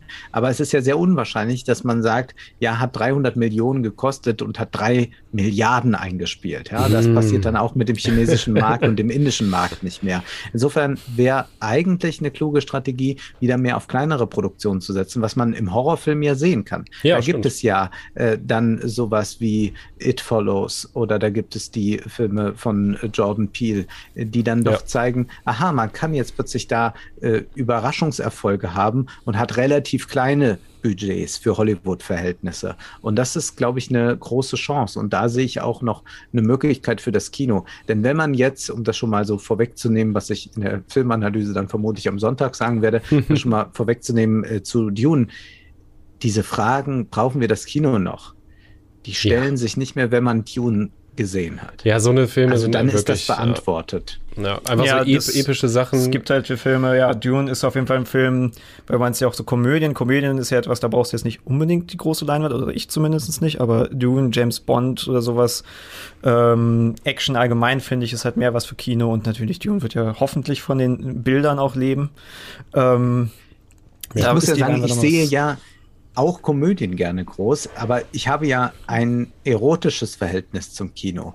Das Tolle am Kino ist ja, dass ich da Menschen überlebensgroß sehen kann. Das heißt, ich kann Ja. Menschen größer sehen, als wenn ich ihnen direkt gegenüberstehe. Und deswegen finde ich das Kino so reizvoll, weil ich diese großen äh, Großaufnahmen habe, äh, Gesichter sehen kann, wie ich sie sonst nie sehe. Und das ist für mich das besonders Tolle am Kino. Und das kann auch bei einer Komödie sein. Und für mich ist das äh, ja eine äh, fast erotische Erfahrung, da zu sitzen. Hm. Nee, das stimmt schon. Ja, Wir ist alle sind ja Voyeure, wenn wir uns etwas ansehen. Ja, ne, es ist einfach eine, eine ja, ganz besondere Stimmung. Das stimmt schon. Ähm, ich finde auch zum Beispiel, ich kann teilweise in, äh, also in so großen Seelen einfach viel besser mit anderen Leuten auch so lachen. Dann, dann Mhm, wirken die Emotionen, also die Emotionen werden irgendwie nochmal so, so multipliziert irgendwie so ein bisschen. Ähm, das hast Gut, du halt da war auch. ja dann auch, ähm, dann kann man sich ja auch einen Film antun, wie als wir dann alle zusammen angeguckt haben, den Lochis-Film oder ja, ja, stimmt, der der Lochis-Film, Kartoffelsalat. genau. das war ja auch Ja. Mhm. äh, Perlen oder was, was auch ganz geil war, ich glaube, einer meiner, meiner besten Habe ich auch gesehen. Ah, natürlich. schön. Ähm, einer meiner besten Kinoerlebnisse war, ähm, da, das, wir sind irgendwie regelmäßig zu so Sneak Previews gegangen. ähm, abends in so kleinen Grüppchen und äh, an dem einen Abend kam der Film Seelen. Ja, das war der lustig. grauenvollste Film überhaupt. Und das Ja. Geile war, jeder, der in diesem Kino saß, ne, du weißt ja vorher nicht, was läuft, jeder fand den so scheiße und die Leute haben immer Sachen äh, mit reingeredet, wo, die, der ganze Saal angefangen hat zu brüllen. Und es war einer der witzigsten und coolsten Kinomomente, dass alle damit eingestiegen sind.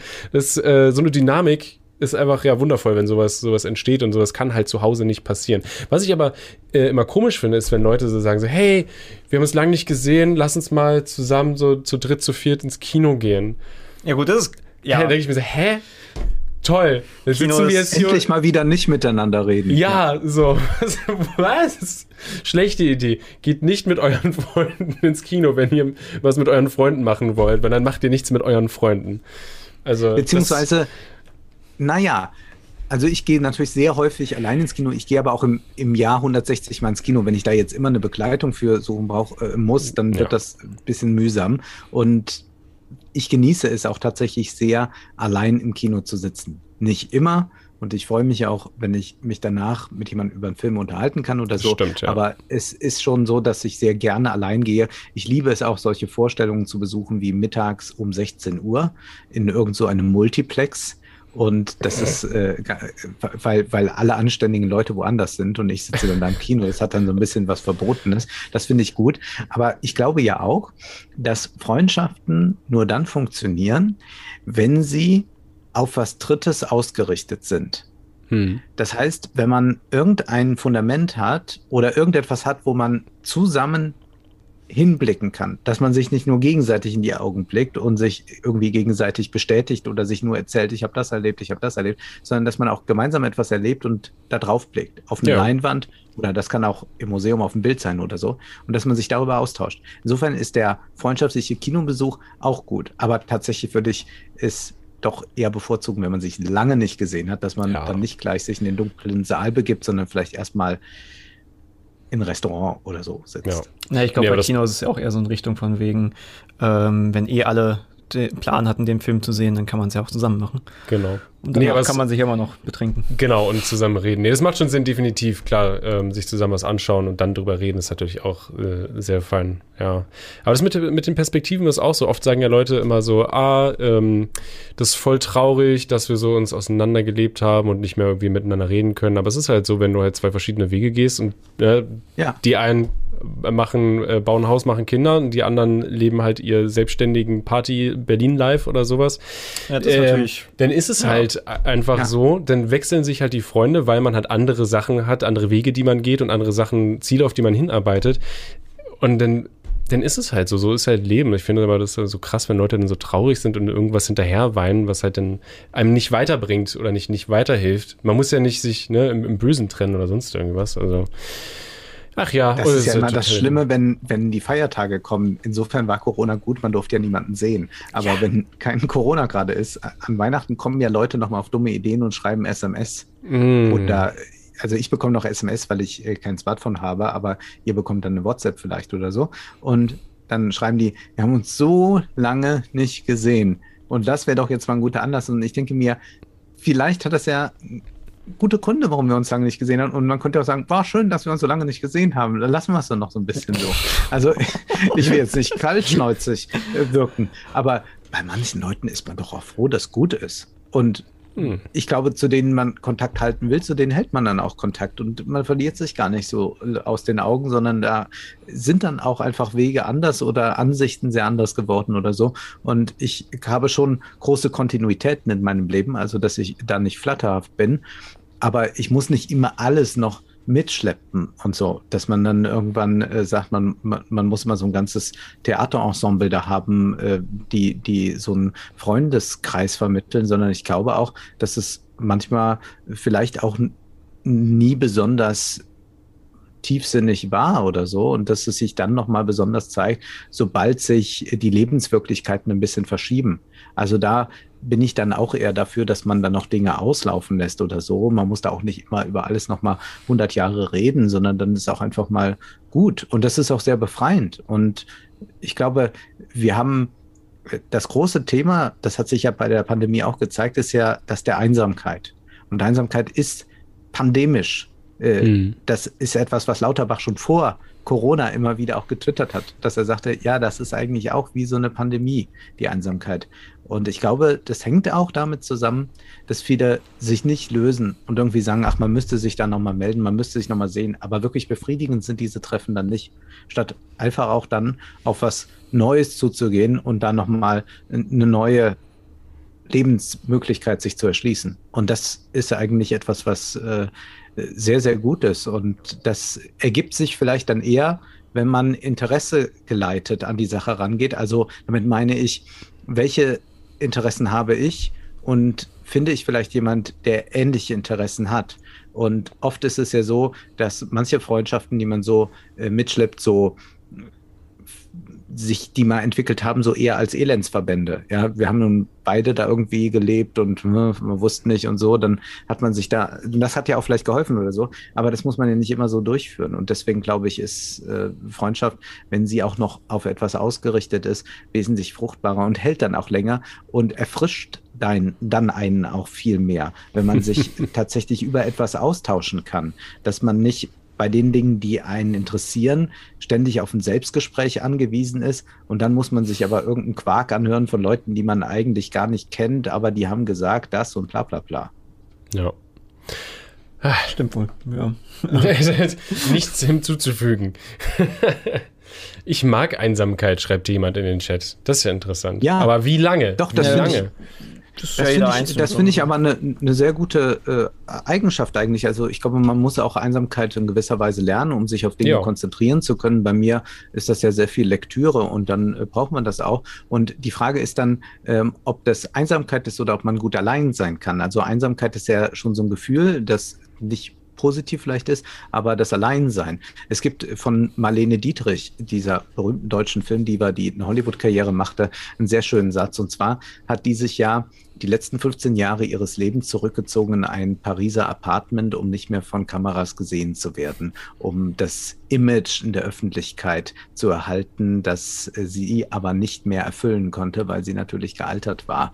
Und dann wurde sie aber nochmal von Maximilian Schell, dem deutschen Regisseur, besucht für eine Dokumentation. Er durfte sie nur nicht filmen, sondern durfte nur ein Tonband mitlaufen lassen. Mhm. Und da spricht er sie auch auf die Einsamkeit an. Und dann äh, sagt sie, ich lese Bücher. Wer Bücher liest, ist nie einsam. Ich kenne überhaupt keine Einsamkeit. Und sie macht auch diese Unterscheidung zwischen allein und äh, Einsamkeit. Und das ist eigentlich sehr, sehr clever, das zu tun. Und ich glaube, allein sein können ist eine große Voraussetzung auch dafür, um wieder in Gemeinschaft sein zu können. Also wenn man zu leutselig ist, ist es vielleicht auch den anderen ein bisschen lästig. ja, ich, kann man, ich, ich weiß es ja. nicht genau. Also, äh, so, ja, nee. Große Fragen. Das war wirklich, ja, das ist jetzt am Ende. Das ist, das ist, jetzt nämlich, was ich vorhin meinte, als wir äh, angefangen haben, dass es so nach, nach anderthalb Stunden ist man halt langsam so. Äh, der Kopf raucht. Ist ja, der Kopf raucht. Und Aber das ist gut. Ich, ich weiß jetzt tatsächlich nicht mehr, was ich dazu, dazu beitragen soll. Äh, ehrlich, also es war, ein, äh, war gut, meine, aber jeder, ja, jeder muss aber auch selber wissen, wie, wie man einsam sein kann oder nicht oder allein sein kann oder so. Ja, genau. Vor, allen Dingen, vor allen Dingen sagen viele im Chat auch gerade noch allein sein und Einsamkeit ist ja was ganz anderes. Genau. Eine, eine, eine, das ist ja wichtig. Ich, ich, weiß zumindest, was bei mir in meiner Beziehung sehr gut funktioniert, ist ähm, gemeinsam allein sein. Im Sinne von, ja. wir, wir, wir koexistieren, ähm, sind dadurch nicht alleine, aber eigentlich äh, sitzen wir nur nebeneinander und machen unsere, eine, einzelnen, unsere eigenen Dinge. So, und ja, da muss jeder selber halt wissen, weil ich manche Menschen kommen besser mit klar und manche, manche nicht. Muss jeder wissen, wie, wie er kann. So, weil im Endeffekt sind wir alle Sozialmenschen, also Sozialwesen. Komplett alleine dauerhaft ist, glaube ich, schon etwas, was nicht alle können. Aber muss ja jeder selber wissen. Muss so. wahrscheinlich ich habe was Schönes gesehen bei Markus Lanz, da war Jürgen von der Lippe und der sagte, äh, dass er ja seit äh, vielen, vielen Jahren in einer festen Beziehung lebt, aber seine Frau hat äh, genau den richtigen Abstand zu ihm. Sie wohnen beide in Berlin, aber die Taxifahrt dorthin kostet 50 Euro. Und das ist ein sehr guter Abstand, mit dem man die Beziehung frisch hält. Das fand ich eine ganz gute Marke. 50 Euro. Wow. Da überlegst du zweimal. Ja, er verdient auch ganz gut. Ja, ja, kann ich mir vorstellen. Naja. Okay. Gut. Ja gut, dann ich würde sagen, es ist eine- ein guter Punkt. Wir haben jetzt knapp ein bisschen über zwei Stunden. Ja, genau. Wir wollen dich Das auch nicht zu sehr in Anspruch nehmen. Aber ich habe das Gefühl, wir könnten doch, äh, ja, also mit einer Pause vielleicht dazwischen noch mehrere Stunden weiterreden. Ja, Filme kann man, glaube ich, noch viel sagen, aber ich glaube, vielleicht irgendwann mal äh, nochmal dann mit mehr Filmen, weil ich habe in der letzten Zeit nicht so viele Filme gesehen, muss ich sagen, was ich jetzt wieder ändern will. Ja. Nicht nur Kino, sondern auch privat. Ähm, weil, ja, ich glaube, Filme haben wir jetzt, war jetzt noch nicht so viel. Ja, durch Corona Aber- aber ein bisschen weniger. Äh, es hat Spaß gemacht. Äh, Es hat sehr großen Spaß gemacht. Mir auch. Vielen, vielen Dank, dass du hier warst und uns so viel erzählt hast. Ähm, alle Leute, die hier noch da sind, äh, schaut euch den Kanal Wohlstand für alle an ähm, oder die Filmanalyse, nee, nur Filmanalyse, Entschuldigung, äh, findet ihr in der Videobeschreibung. Äh, könnt ihr draufklicken. Äh, du hast auch den Podcast, die, warte mal, die wilden 20er? Nee, die, was, Die Entschuldigung. 29er. Die Ob sie 29er. wild werden, das, Das- wissen wir noch nicht. Aber irgendwas hieß doch die wilden 20er, oder? Ja, das sind die alten 20er. Okay. So mit Kabarett und so weiter, Berlin. Ja. okay. Ja, stimmt, genau. Äh, Deswegen bin ich gerade verwirrt gewesen. Aber ob es wild Ähm, wird, wir werden sehen. Hm, stimmt. Äh, genau, also schaut gern äh, bei Wolfgang M. Schmidt rein. Und genau, wir sehen uns im Stream, glaube ich, nächsten Mittwoch. Ähm, Und nächste Woche gibt es den nächsten Podcast. Genau, wir versuchen es jetzt wieder wöchentlich hinzukriegen. Äh, also nochmal großen Dank an dich. Ähm, Ich danke euch. äh, ich mache jetzt den Stream aus, aber du musst nicht sofort äh, abschalten, deine Kamera. Dann können wir uns noch richtig verabschieden. Okay? Machen wir. Guti. Ja. Tschüss, Chat. Vielen Dank fürs Zuschauen. Auf Wiedersehen. Tschüss.